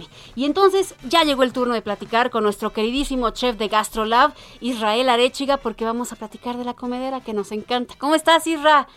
Hola querida Pris, José Luis, todo el auditorio, qué gusto saludarlos. Ya lo Igualmente. dijiste muy bien. Agárrense porque la tripa les va a empezar a chillar, ¿eh? Venga, venga. Híjole, ya no me digas, chef. Buenas tardes. Antójanos, por favor, ¿cómo está la gastronomía? ¿Cómo es la gastronomía de Ciudad del Carmen? Ay, es que, ¿qué podríamos decir de una zona, de un lugar, de una ciudad, de un estado que lo tiene todo? Cuando hablamos del sureste mexicano, cuando hablamos de Campeche, cuando hablamos de Ciudad del Carmen, realmente eh, hay que hacerlo después de comer, porque si no corremos el riesgo de que paremos la plática y nos pongamos a buscar un pancito de cazón, unos camarones al coco, unas buenas caibas, unas buenas almejas, porque solo hablar de la cocina de Ciudad del Carmen hablar de lo que podemos encontrar en el famosísimo mercado Felipe de Andrade, lo que podemos encontrar en los diferentes restaurantes, es una delicia y como tiene que ser voy a empezar con uno de los platos típicos, con uno de los platos tradicionales, que si bien es el pan de cazón, no tiene pan, ¿no? Estamos hablando, ese es el, el dato curioso, ¿no? El famosísimo pan de cazón que no es pan, Ok. ¿no? Y, y que, y que, y que son estas tortillitas hechas a mano, sancochadas, rellenas con frijolitos, que vamos poniendo cazoncito en, el- en- en- en la parte del medio, se baña con una salsa de tomate, un buen aguacatito este, de, de- de guarnición, y realmente eso con una agüita de horchata, no sé quién se pueda resistir, ¿eh? Se me imagina mucho, chef, como estos huevos rancheros, que también es una... una Bañados en salsa, eso- ¿no? es una una Tortilla. tortilla frita y encima se ponen los huevos, pero aquí iría como con cazón, ¿no? Es que cua- cuan- cuando, hablamos de tortilla, la, la, ahora sí que la, la combinación de tortilla y salsa, Uf. podemos hacer lo que queramos. Sí, sí. No, no importa si son chilaquiles, enchiladas, si son sopes, tacos. No, no importa si, sí, los mismos tacos, no importa si, si es un pan de cazón, si son unos huevitos rancheros, realmente unos panuchos, imagínense unos panuchos también de esa zona, es, es una completa delicia y la materia prima es, es de verdad inmejorable porque tenemos todo al lado, tenemos todo en el mar. Un buen pámpano a la sal, un buen pámpano en salsa verde, eh, los mismos tamales, ¿no? Los tamales torteados, los tamales colados, las empanadas de camarón, de jaiba, Ay, eh, realmente de, de- de pavo con queso o sin queso. No importa de qué hablemos, vamos a encontrar en la cocina de Ciudad del Carmen de verdad una delicia y que aparte la historia, la historia es muy rica. A mí la historia de Ciudad del Carmen me encanta, sobre todo desde dónde empieza, ¿no? Parti- partimos de la expedición de Juan de Grijalva en 1518 Sí. cuando se descubre lo que en teoría era la isla, ¿no? Que se le bautizaba la isla, la isla de términos, porque se consideraba que ahí terminaba la isla que creían que era Yucatán. Así es. ¿no? El sureste mexicano se creía que era una isla y bueno, posteriormente la historia va continuando y empieza a llegar el asedio de los piratas, ¿no? Entonces Correcto. empiezan a llegar los, el asedio de los piratas y justo se, se le denomina Ciudad del Carmen un 16 de julio de 1717, cuando los que, fue el, el día de la Virgen del Carmen, cuando los piratas son derrotados y expulsados por Alonso Felipe de Andrade en el fuerte de San Felipe. Vámonos, que- ese chef se Sí. sabe toda la historia, qué no, me, encanta esta historia porque dicho sea de paso, el mercado donde se come delicioso lleva justo ese nombre, Correcto. lleva el justo de Felipe de Andrade, ¿no? Del fuerte de San Felipe. Entonces, otro, otro de los datos curiosos es, por ejemplo, la palabra cóctel, ¿no? Que la palabra cóctel, originalmente la cola de gallo, esta hierba colorida que se usaba para mezclar bebidas, bebidas que se les ponía ron que traían los piratas, ahora sí que los piratas del Caribe, ¿no? Entonces, eh, real- realmente en, en Ciudad del Carmen, realmente en Campeche, empiezan a acontecer muchas cosas. Llega el producto de, de- de- de piratas que iban saqueando desde Inglaterra y que llegaban hasta el Caribe, eh, llega el producto de Centroamérica, tenemos el mismo sureste mexicano, realmente vamos encontrando diferentes cosas, incluso productos, ¿no? La famosísima piedra pómez que, que, que se encuentra también en los yacimientos justo en la playa norte, realmente vamos a encontrar todo, ¿no? Entonces, pues tenemos historia, tenemos producto, tenemos materia prima, tenemos grandes recetas, tenemos tamales, tenemos bebidas, tenemos postres, ¿no? Un buen postre de tamarindo, un dulce de coco, un dulce de ciruela, las marquesitas, ni se diga. Oye, chef, el, Este, el platillo este famoso de los camarones petroleros eh, eh, viene de allá, de Ciudad del Carmen.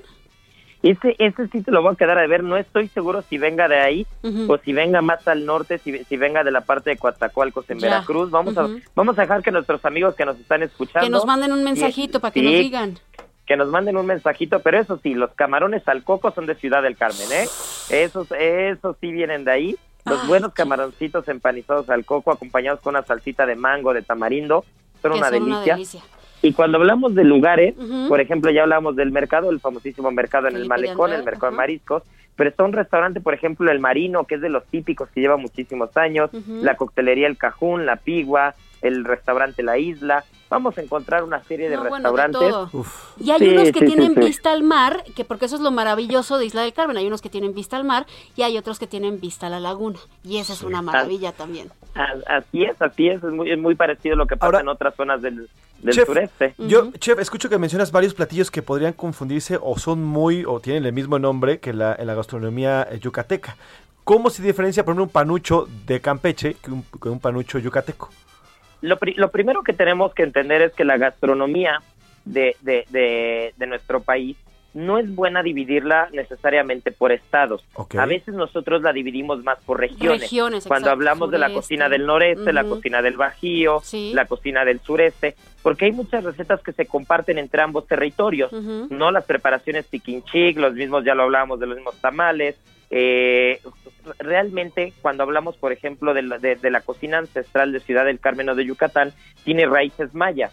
¿no? Entonces los mayas no sabían de estados, no sabían de qué era Campeche y qué era Yucatán, Claro, claro, claro. simplemente estaban asentados en la zona. Ujú. Entonces i- irán cambiando algunas cosas, irán cambiando algunas preparaciones, pero no es no es no es poco, digamos, no es extraño encontrar recetas que son muy parecidas o usar los pips en ambos lugares. No solamente la cochina, la cochinita pibil se va a encontrar en los pips de Yucatán, Ujú. no, socamen- no solamente el mero o el pescado tiquinchic se va a encontrar en Yucatán o en Campeche, no solamente el pámpano se va a consumir en un lugar, sino que más bien, si hablamos de recetas particulares, yo diría el pan de cazón sí es totalmente de esa zona, pero hay muchos otros platos que realmente se van a compartir con otros estados y que no hay ningún problema, ¿no? Que, que, que al final es cocina mexicana, es cocina del sureste y que vamos a encontrar ciertos, ciertos detalles, sobre todo de lugares, ¿no? Lugares que preparan.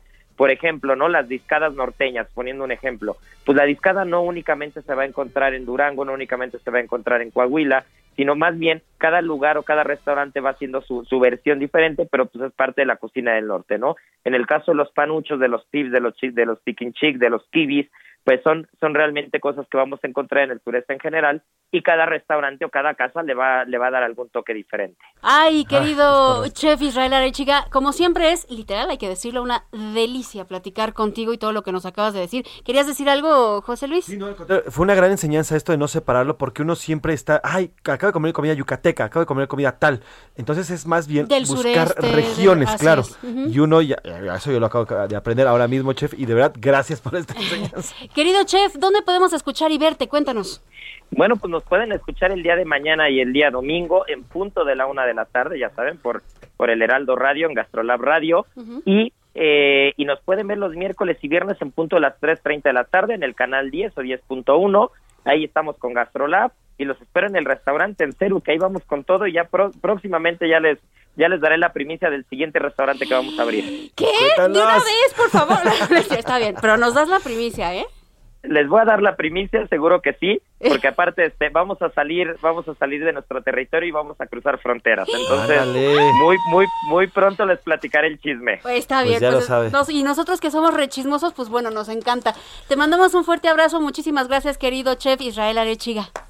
Un fuerte abrazo, querida Pris, querido José Luis, a todo el auditorio chef. que nos escucha. Abrazo, chef. Gracias. Sigan al chef eh, Israel Arechiga en arroba Israel Aret con TX. X. Aretziga. Y también arroba Ceru Restaurant y arroba Heraldo Gastrolab. Ahí los puede ver. Vaya a comer al Ceru. Ahí en Lomas o en San Ángel de verdad. Lo va a disfrutar y lo va a pasar bien. GastroLab. Historia, recetas, materia prima y un sinfín de cosas que a todos nos interesan. A la una, con Salvador García Soto.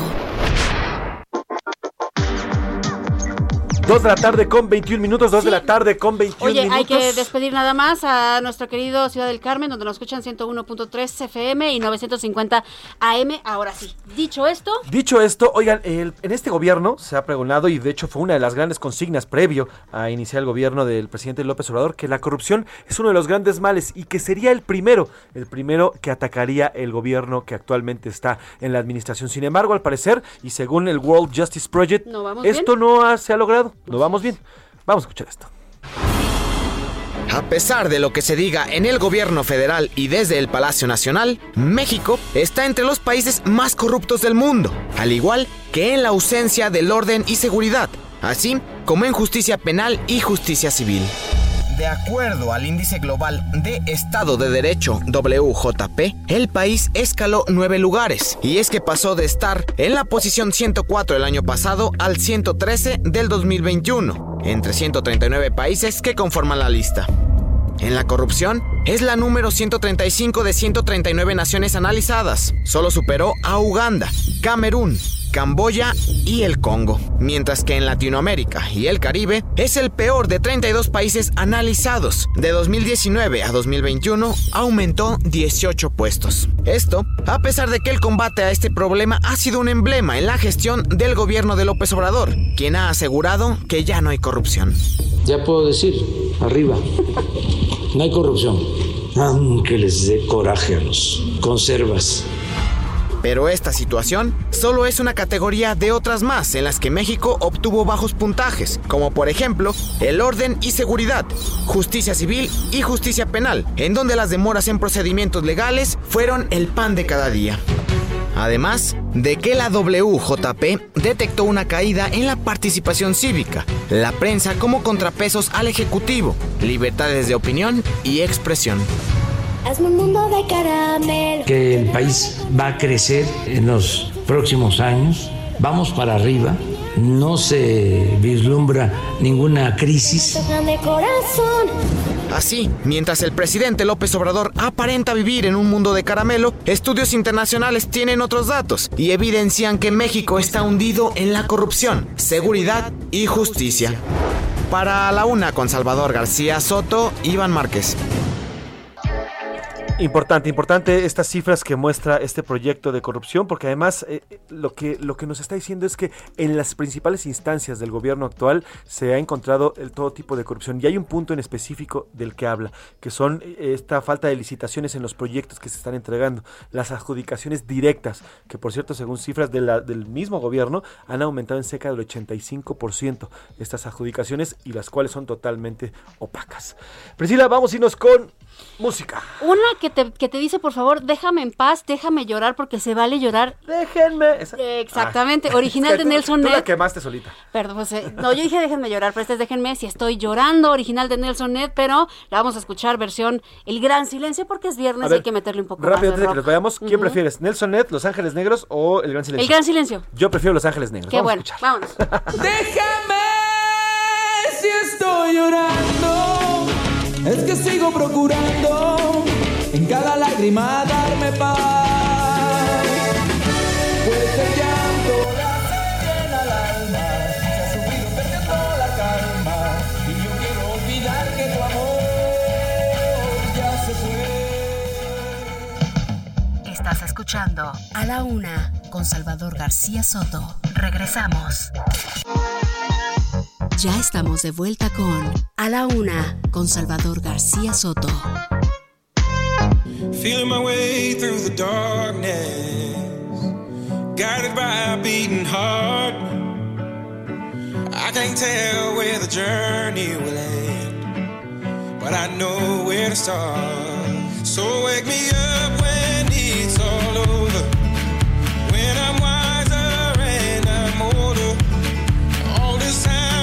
2 de la tarde con 30 minutos. Continuamos aquí en A la Una con Salvador García Soto, al nombre del titular de este espacio. Yo soy José Luis Sánchez Macías y estoy con Priscila Reyes, que nos dice que estamos escuchando.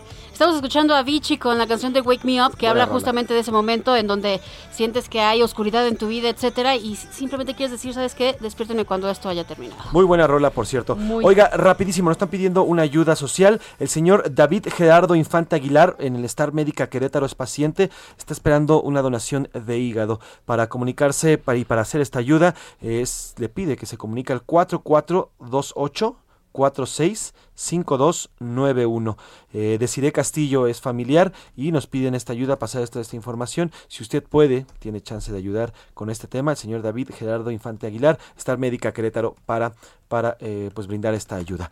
Eh, ya le decía que el 10 de octubre, el pasado domingo, conmemoramos el Día Mundial de la Salud Mental, un tema de gran importancia porque con la pandemia, pues los trastornos se agudizaron. Milka Ramírez nos preparó este tema porque además conversó con una psiquiatra.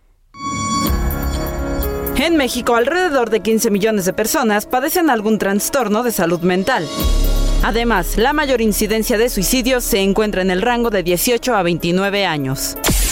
Por si fuera poco, la pandemia provocó un aumento de otros padecimientos como ansiedad y trastornos obsesivos. Así lo explicó en entrevista para A la Una con Salvador García Soto, la doctora Eva García Armendaris, psiquiatra y psicoterapeuta. Actualmente se ha reportado elevación en los casos de trastorno de síntomas ansiosos, trastorno de estrés postraumático y también el trastorno obsesivo o trastornos obsesivos.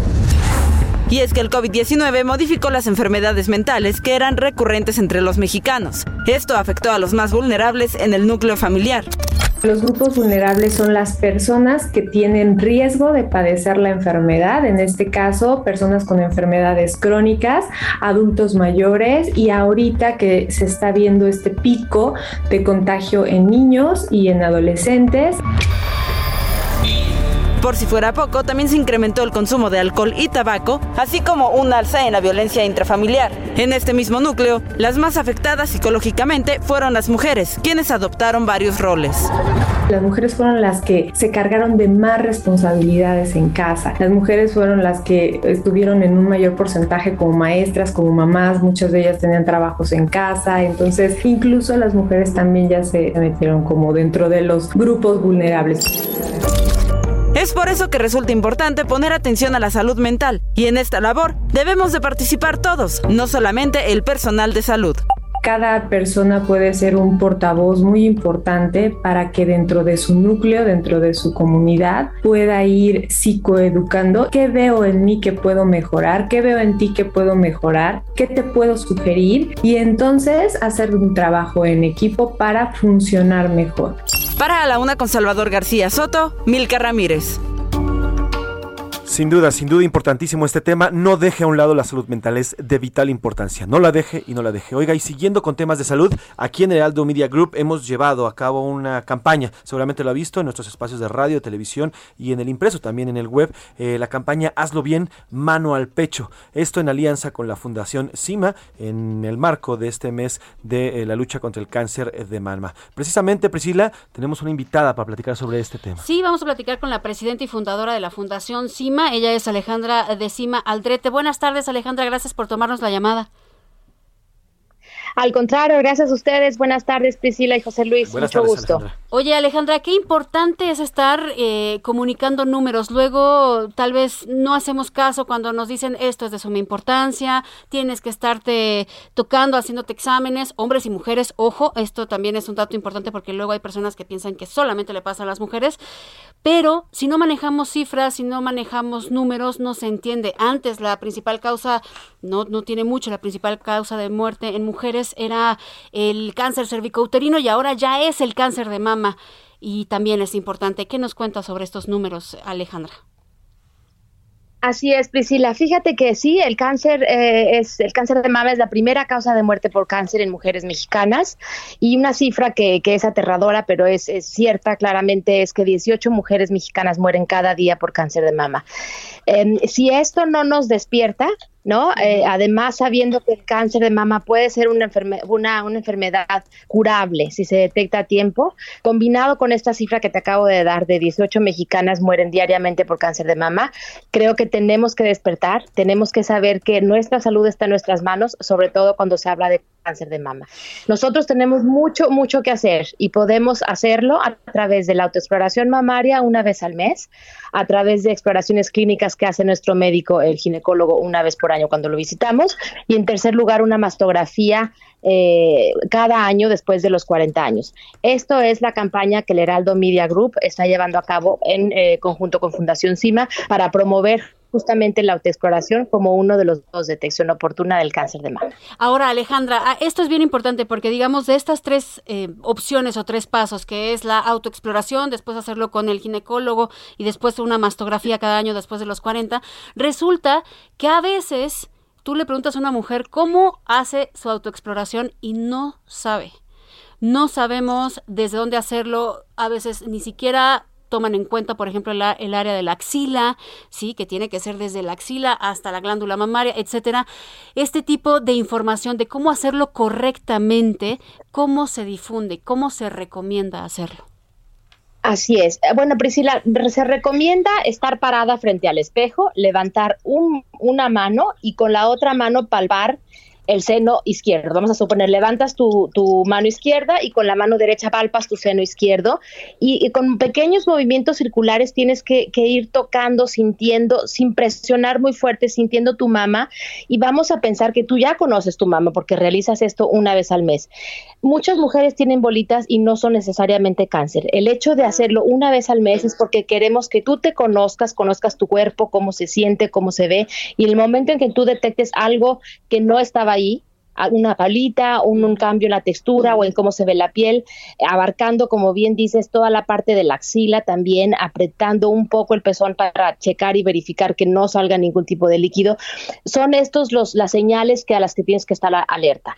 Una vez que tú haces tu autoexploración una vez al mes y te conoces, tú vas a saber determinar si hay algún cambio y si lo hay, acudes al médico. Correcto, y esto es importante, hacerlo frente al espejo también es importante porque también hay cambios que se pueden observar tal cual con la vista, como el cambio del tamaño, ¿no? La deformación del pezón, etcétera, cosas que ya no son palpables, sino que los puedes ver. Así es. Una vez que realizaste un lado de la, mama izquierda, supongamos, entonces haces lo mismo, pero ahora del lado derecho. Alejandra, y sobre esta parte que tienen ustedes, por ejemplo, su sitio cimafundación.org, que el hecho de, tenerlo, el cáncer de mama, no significa la muerte, es importantísimo. ¿Y qué tanto o qué tan, eh, tan factible es curarse o prevenirlo haciendo estos tocamientos, haciendo este tipo de pruebas? José Luis, es, es muy probable que si tú estás al pendiente de tu salud, haciendo estos tres puntos que acabamos de tocar y conociendo sobre todo también cuáles son los factores de riesgo y en ese sentido, qué puedes hacer tú también para modificar algunos de ellos, por ejemplo, el llevar una vida saludable, el, el eh, moderar la ingesta de alcohol, el no fumar, el evitar la obesidad, son temas que uno puede hacer y puedes tener mucha injerencia en ellos. Entonces, haciéndolo, conociendo los métodos de detección oportuna que acabamos de mencionar, eh, puede ser que el cáncer te llegue, pero si es así, lo vas a encontrar oportunamente y eso es, es, es, eh, es todo, es sobrevivirle al cáncer. Yo soy el ejemplo de que una detección oportuna, yo y muchísimas mujeres, por supuesto, somos el ejemplo que la detección oportuna es la diferencia. Si no, no podría estarte yo platicando aquí de, este tema. Alejandra, eh, tenemos una, una página que es www.cimafundación.org, en donde la fundación acepta donaciones naciones y me gustaría que platicaras a, a nuestra audiencia qué es lo que hace CIMA para ayudar a mujeres con cáncer de mama. Eh, la Fundación CIMA tiene 19 años llevando a cabo principalmente programas de información y de educación sobre, sobre lo que acabamos de platicar. Es muy importante para nosotros que este sea la comunicación que sale y que impacta a la sociedad mexicana. Sin embargo, a lo largo del tiempo hemos también eh, hemos notado que son cada vez más las pacientes que se acercan a Fundación CIMA con, con necesidades inmediatas, vamos a suponer postoperatorias, a lo cual Fundación CIMA inmediatamente desarrolló programas para apoyarlas. ¿Qué, es, qué son este, este apoyo que les damos? Es eh, donación de insumos postoperatorios, como lo son mangas para prevenir y controlar el linfedema, son prótesis de, mama externa, son turbantes, pelucas, al mismo tiempo que les damos también apoyo emocional, una parte que para Fundación CIMA es muy, muy importante. No nada más ayudarte a recuperarte físicamente, sino que también eh, emocionalmente. Por otra parte, nos hemos dado cuenta de, la necesidad también de transporte, de apoyar a las mujeres con, con transporte para desde las eh, comunidades en donde viven, eh, llevarlas hacia sus estudios de diagnóstico o bien hacia las clínicas en donde reciben su tratamiento oncológico. Em, últimamente desarrollamos un programa también muy importante que ha tenido muy buena aceptación en la comunidad de mujeres que viven con cáncer de mama metastásico en toda Latinoamérica. Esta, esta comunidad tiene eh, necesidades muy particulares y en ella es que nos enfocamos aportando información muy detallada en estos aspectos. Esos son algunos de los ejemplos de lo que hace Fundación CIMA y por supuesto que sí, en www.cimafundación.org diagonal donaciones em, es que se puede apoyar. Y también en la página de internet puedes encontrar eh, videos de cómo hacer eh, la autoexploración mamaria para que gráficamente quizás sea, sea mejor recibido. Y también este tipo de campañas como la que están implementando con Heraldo Media Group, hazlo bien, mano al pecho, que es de vital importancia, no solamente este mes de octubre, sino todo el año y en todas las vivencias de las mujeres. Alejandra, Alejandra de Cima Aldrete, gracias por estos minutos y gracias por poner este tema en la palestra que es de vital importancia. Gracias, Alejandra. Un placer, Priscila y José Luis, y gracias por interesarse en el tema de la Fundación CIMA. Muchas gracias. CIMA Aldrete, importante. ya escuchó usted los números, 18 mujeres mexicanas mueren cada día eh, por cáncer de mama, es curable si se detecta a tiempo. Por favor, tres cosas importantes, autoexploración, ir con el ginecólogo a que les haga la exploración y si usted es mayor de 40 años, mastografía cada año, por lo que más quiera, cuídese, por favor, hazlo bien, mano al pecho. Así es, siga y va, va a seguir esta campaña aquí en el Aldo Media Group. Oye, Pris, algo que te interesa. Salvador García Soto, que anda... Me eh, interesa, eh, ¿qué me interesa? A ver. Anda ahorita eh, sobre reforma, nos acaba de subir un video en su cuenta, sígalo, arroba ese García Soto, donde ya hay monitos, estos monitos de, de el juego del calamar. Los guardias de seguridad, Los ¿no? guardias de seguridad, que son estos con capucha roja y un Ajá. triángulo o un eh, Overoles cuadrado, o rojos, un, exacto, eh, o y un una círculo. mascarilla. Y este y además también están ahí vendiéndolos ya las personas. No, bueno. Está increíble, Pero véalo. lo que me encantó es que pregunta, oiga. No, ese fue Alejandro, ese fue Ah, bueno. Alejandro. No, no, no, no, no. Pero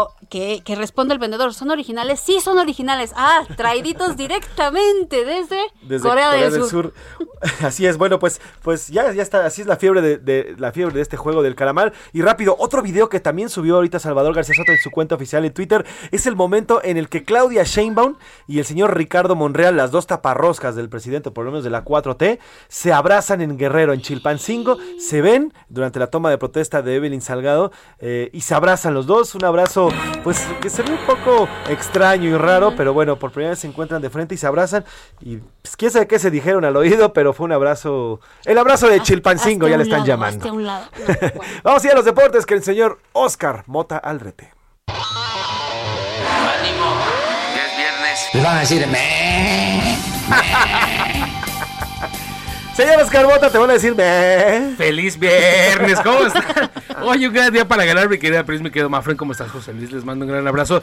No, bien, y es que viene inspirado el señor Iván. eh, el día de ayer vi su reportaje en Noticias de la Noche, lo felicito, le quedó muy bien. Entonces, pues viene bien enganchado, ¿no? Va a jugar su Cruz Azul este fin de semana, regresa a la Liga MX, entonces hay muchos temas para ¿Contexto de platicar. qué fue la nota de, de Iván? Fue a Ah, Veracruz, fue, ¿no? fue a Veracruz en el marco de los 200 años de la Ujú. Marina y Ah, se subió sí. al buque Tabasco, uno de los, Pero- de los buques más nuevos y de 100% tecnología mexicana. Pero le dije que le hizo falta algo.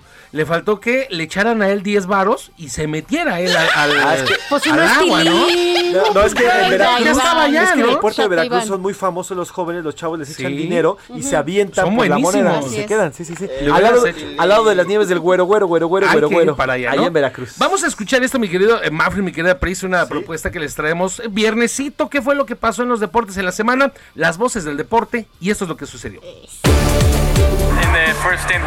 Ha sido una carrera muy intensa en la primera tanda con Lewis, con Charles. La salida ha sido bastante buena y ha sido una de esas carreras en la que había que tener paciencia para empujar en los momentos adecuados, gestionar los neumáticos. Hoy tenemos que celebrar 105 años de la mejor afición de México al mejor club de México. De veras, muchísimas gracias por estar con nosotros, muchísimas felicidades al Club América y a todos los americanistas. De igual manera creo que fuimos, lo controlamos bien, eh, situaciones de gol y nosotros empezamos a acomodarnos y a salir bien al, al espacio y bueno, y terminamos ganando de manera justa. ¿no? Eh, trabajamos en la semana, trabajamos creo que muy bien, todos nos, nos partimos la madre, todos, todos damos lo mejor de sí para, para dejársela, a- en este caso a Andrés, muy difícil.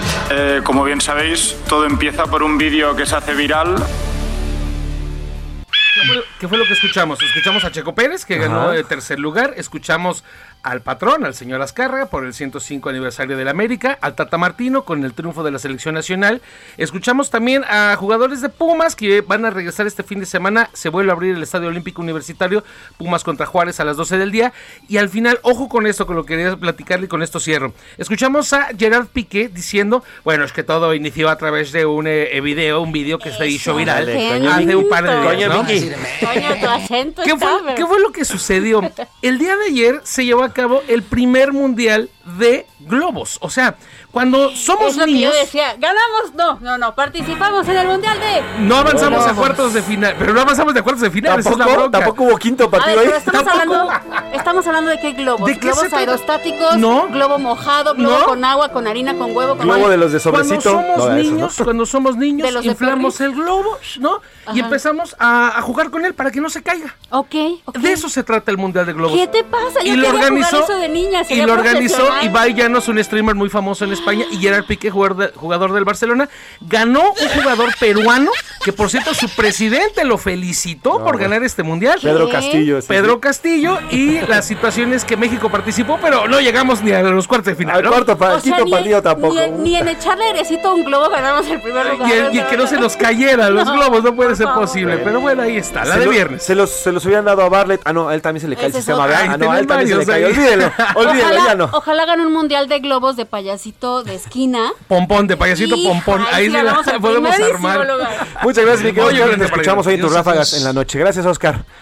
Gracias, Zucari. Vamos rapidísimo, un, eh, un aviso parroquial este 22 y 23 y 24 de octubre, Teco México, Techo México realizará una colecta a nivel nacional en siete ciudades distintas para recaudar más de 840 mil pesos para contribuir y construir eh, viviendas que beneficiarán a familias de asentamientos populares que viven en esta situación. Participan, participen en la página oficial de Techo, Techo México. Vamos eh, rápido con los curuleros de San de Lázaro, semana. curuleros de San Lázaro y la rola de la semana.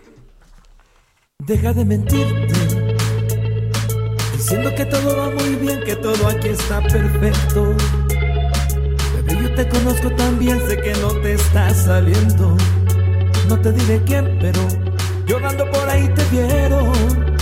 Por ahí te vieron. Puede que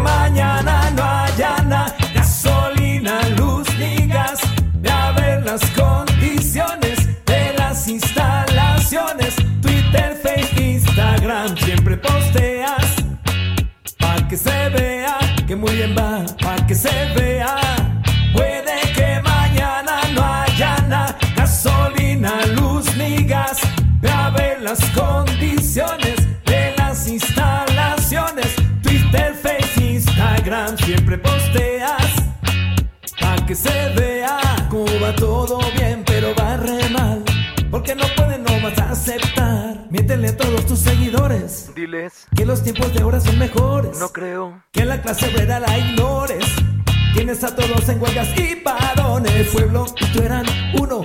Te seguían a ciegas, era más de uno. Y mírate en dos bocas con tu bombas de humo. Con este gobierno ya no sabe uno. Deja de mentirte. Diciendo que todo va muy bien, que todo aquí está perfecto. Te conozco también, sé que no te está saliendo. No te diré quién, pero llorando por ahí te vieron. Por ahí te vieron. Nicolás va a vivir con nosotros y se va a quedar en tu cuarto. Nunca, jamás, por ningún motivo toques mis cosas. ¿Y esto? Es mi casa, Bu. ¡Guácala! Vivirás una aventura. ¡Wow! ¿Dónde estamos? Es el reino de Baúl, primo. que nunca olvidarás. Yo soy Ana. Eso que estamos ¿Qué estamos escuchando, escuchando, querido Pris? José Luis, es el, el tráiler, el, el adelanto de la película Un Ajá. disfraz para Nicolás. Es una película animada mexicana que están, eh, ahorita la pueden ver en la plataforma de Disney Plus. Yo ya la vi, por supuesto. Y está maravillosa y por eso queríamos platicar ahorita mismo con su productor, eh, Eduardo Jiménez. Ahorita lo vamos a saludar porque fíjense que fue eh, ganadora del Ariel, nominada a los premios Platino. Y está increíble algo muy importante y así lo están haciendo llamar ya eh, como cine inclusivo. ¿Por qué? Porque uno de los personajes es un niño con síndrome de Down. Y aunque la historia no circula, por supuesto, en su condición, simplemente sí es la primera vez que vemos en una película animada mexicana un personaje así, lo cual es bellísimo porque aparte es una producción bellísima. Así es que saludo con muchísimo gusto. En la línea tenemos a Eduardo Jiménez. ¿Cómo estás, Eduardo? Muy bien, gracias. Muchísimas gracias por la invitación. Gracias a ti por tomarnos la llamada. Oye, cuéntanos por favor de esta película, Un disfraz para Nicolás. Es una belleza de película, déjame decirte. La animación, todo, la dirección, la música, las voces, las actuaciones, todo. Platícanos por favor, ¿cómo llegaron primero a hacer este guion? No, sí, eh, pues sí, realmente es algo que, que nos llena de orgullo de cómo ahora sí ya podemos ver este proyecto que inició precisamente desde un cuento que se llama Pablo y el Baúl, que es de, eh, de precisamente un amigo que falleció de Miguel Ángel Uriegas. Miguel Ángel Uriegas es quien escribe el guion y quien es- lleva o está a cargo de fotosíntesis media. La idea de fotosíntesis como tal es generar entretenimiento con causa, entonces va a ser una serie de proyectos y nosotros como PECPAX, eh, yo como, como el que está dirigiendo PECPAX, me encantó esta idea, me encantó este guion. Y precisamente ya habíamos trabajado, colaborado para fotosíntesis en producciones anteriores. Y en esta le dije a Miguel Ángel, oye, ¿sabes qué? Me, me encantaría poder estar en el proyecto, creo que este mensaje de inclusión, este mensaje de también de vencer tus miedos, eh, me encantó en lo personal. Y nosotros eh, hicimos esta coproducción o le dije a Mike, ¿sabes qué? Me gustaría entrar como coproductor. Entonces, precisamente entramos en coproducción con ellos y pues para generar generar este proyecto que sí nos llevó más más de dos años para poder hacer esta película. Oye, cuéntame algo algo algo que me llamó muchísimo la atención fue la naturalidad con la que el personaje que le da voz actuación a Nicolás se escucha. Y luego al final de la película, evidentemente no les voy a hacer spoilers porque lo odio, pero al final de la película vemos escenas en donde está grabando eh, este actor que lo hace estupendo. Cuéntanos cómo llegaron a él, le hicieron alguna audición, qué hicieron para que él fuera el que le diera la voz a este hermoso personaje. Así es, sí, mira, fue fue algo increíble lo que pasó con, con eso, es que desde el inicio de los proyectos, cada uno de los proyectos se eh, vincula o trata uno de buscar la parte de asociación o fundación, que es lo que hace fotosíntesis. Entonces, en este caso de un disfraz para Nicolás, pensando en la parte de síndrome de Down, se contactó con Olimpiadas Especiales. En conjunto con ellos, que es quienes llevan como toda esta asociación en cuestión de síndrome de Down, eh, se hizo un evento inicial en donde precisamente me comentaba Mike Uriegas que Fran destacó dentro de todos todo este grupo de, de personas, de, niños, cuando hicieron esta convocatoria y fue cuando se empezó a platicar para ver la opción, porque realmente de inicio no se pensó así. Entonces, eh, Fran destacó, se hizo una prueba, se hizo un casting y eh, realmente fue impresionante el cómo el talento que, que tiene él, esta chispa que nos contagió y que realmente en las grabaciones fue fue muy bueno en cómo se fue realizando como toda esta grabación de, de, las voces en conjunto con su terapeuta, en conjunto con la directora de diálogos, que realmente hicieron un trabajo increíble para poder llevar de la mano a Fran para poder realizar todo este toda esta grabación. Querido Eduardo Jiménez, eh, muchas gracias. Mira, ya estamos a punto de que se acabe el programa. Nada más quiero decir, él es productor de Un disfraz para Nicolás. Esta historia en donde, como él bien lo dijo, es una historia de aventura de dos niños que están viviendo con sus abuelos. Insisto, no le quiero hacer spoiler, pero está lindísima y descubren pues el tener valentía y compañía a través de esta película que está hermosa. La pueden ver en Disney Plus.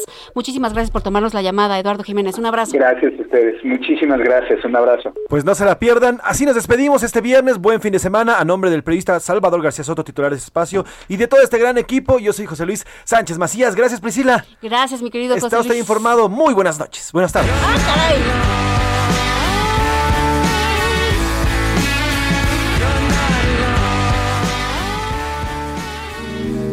Por hoy termina A la Una con Salvador García Soto.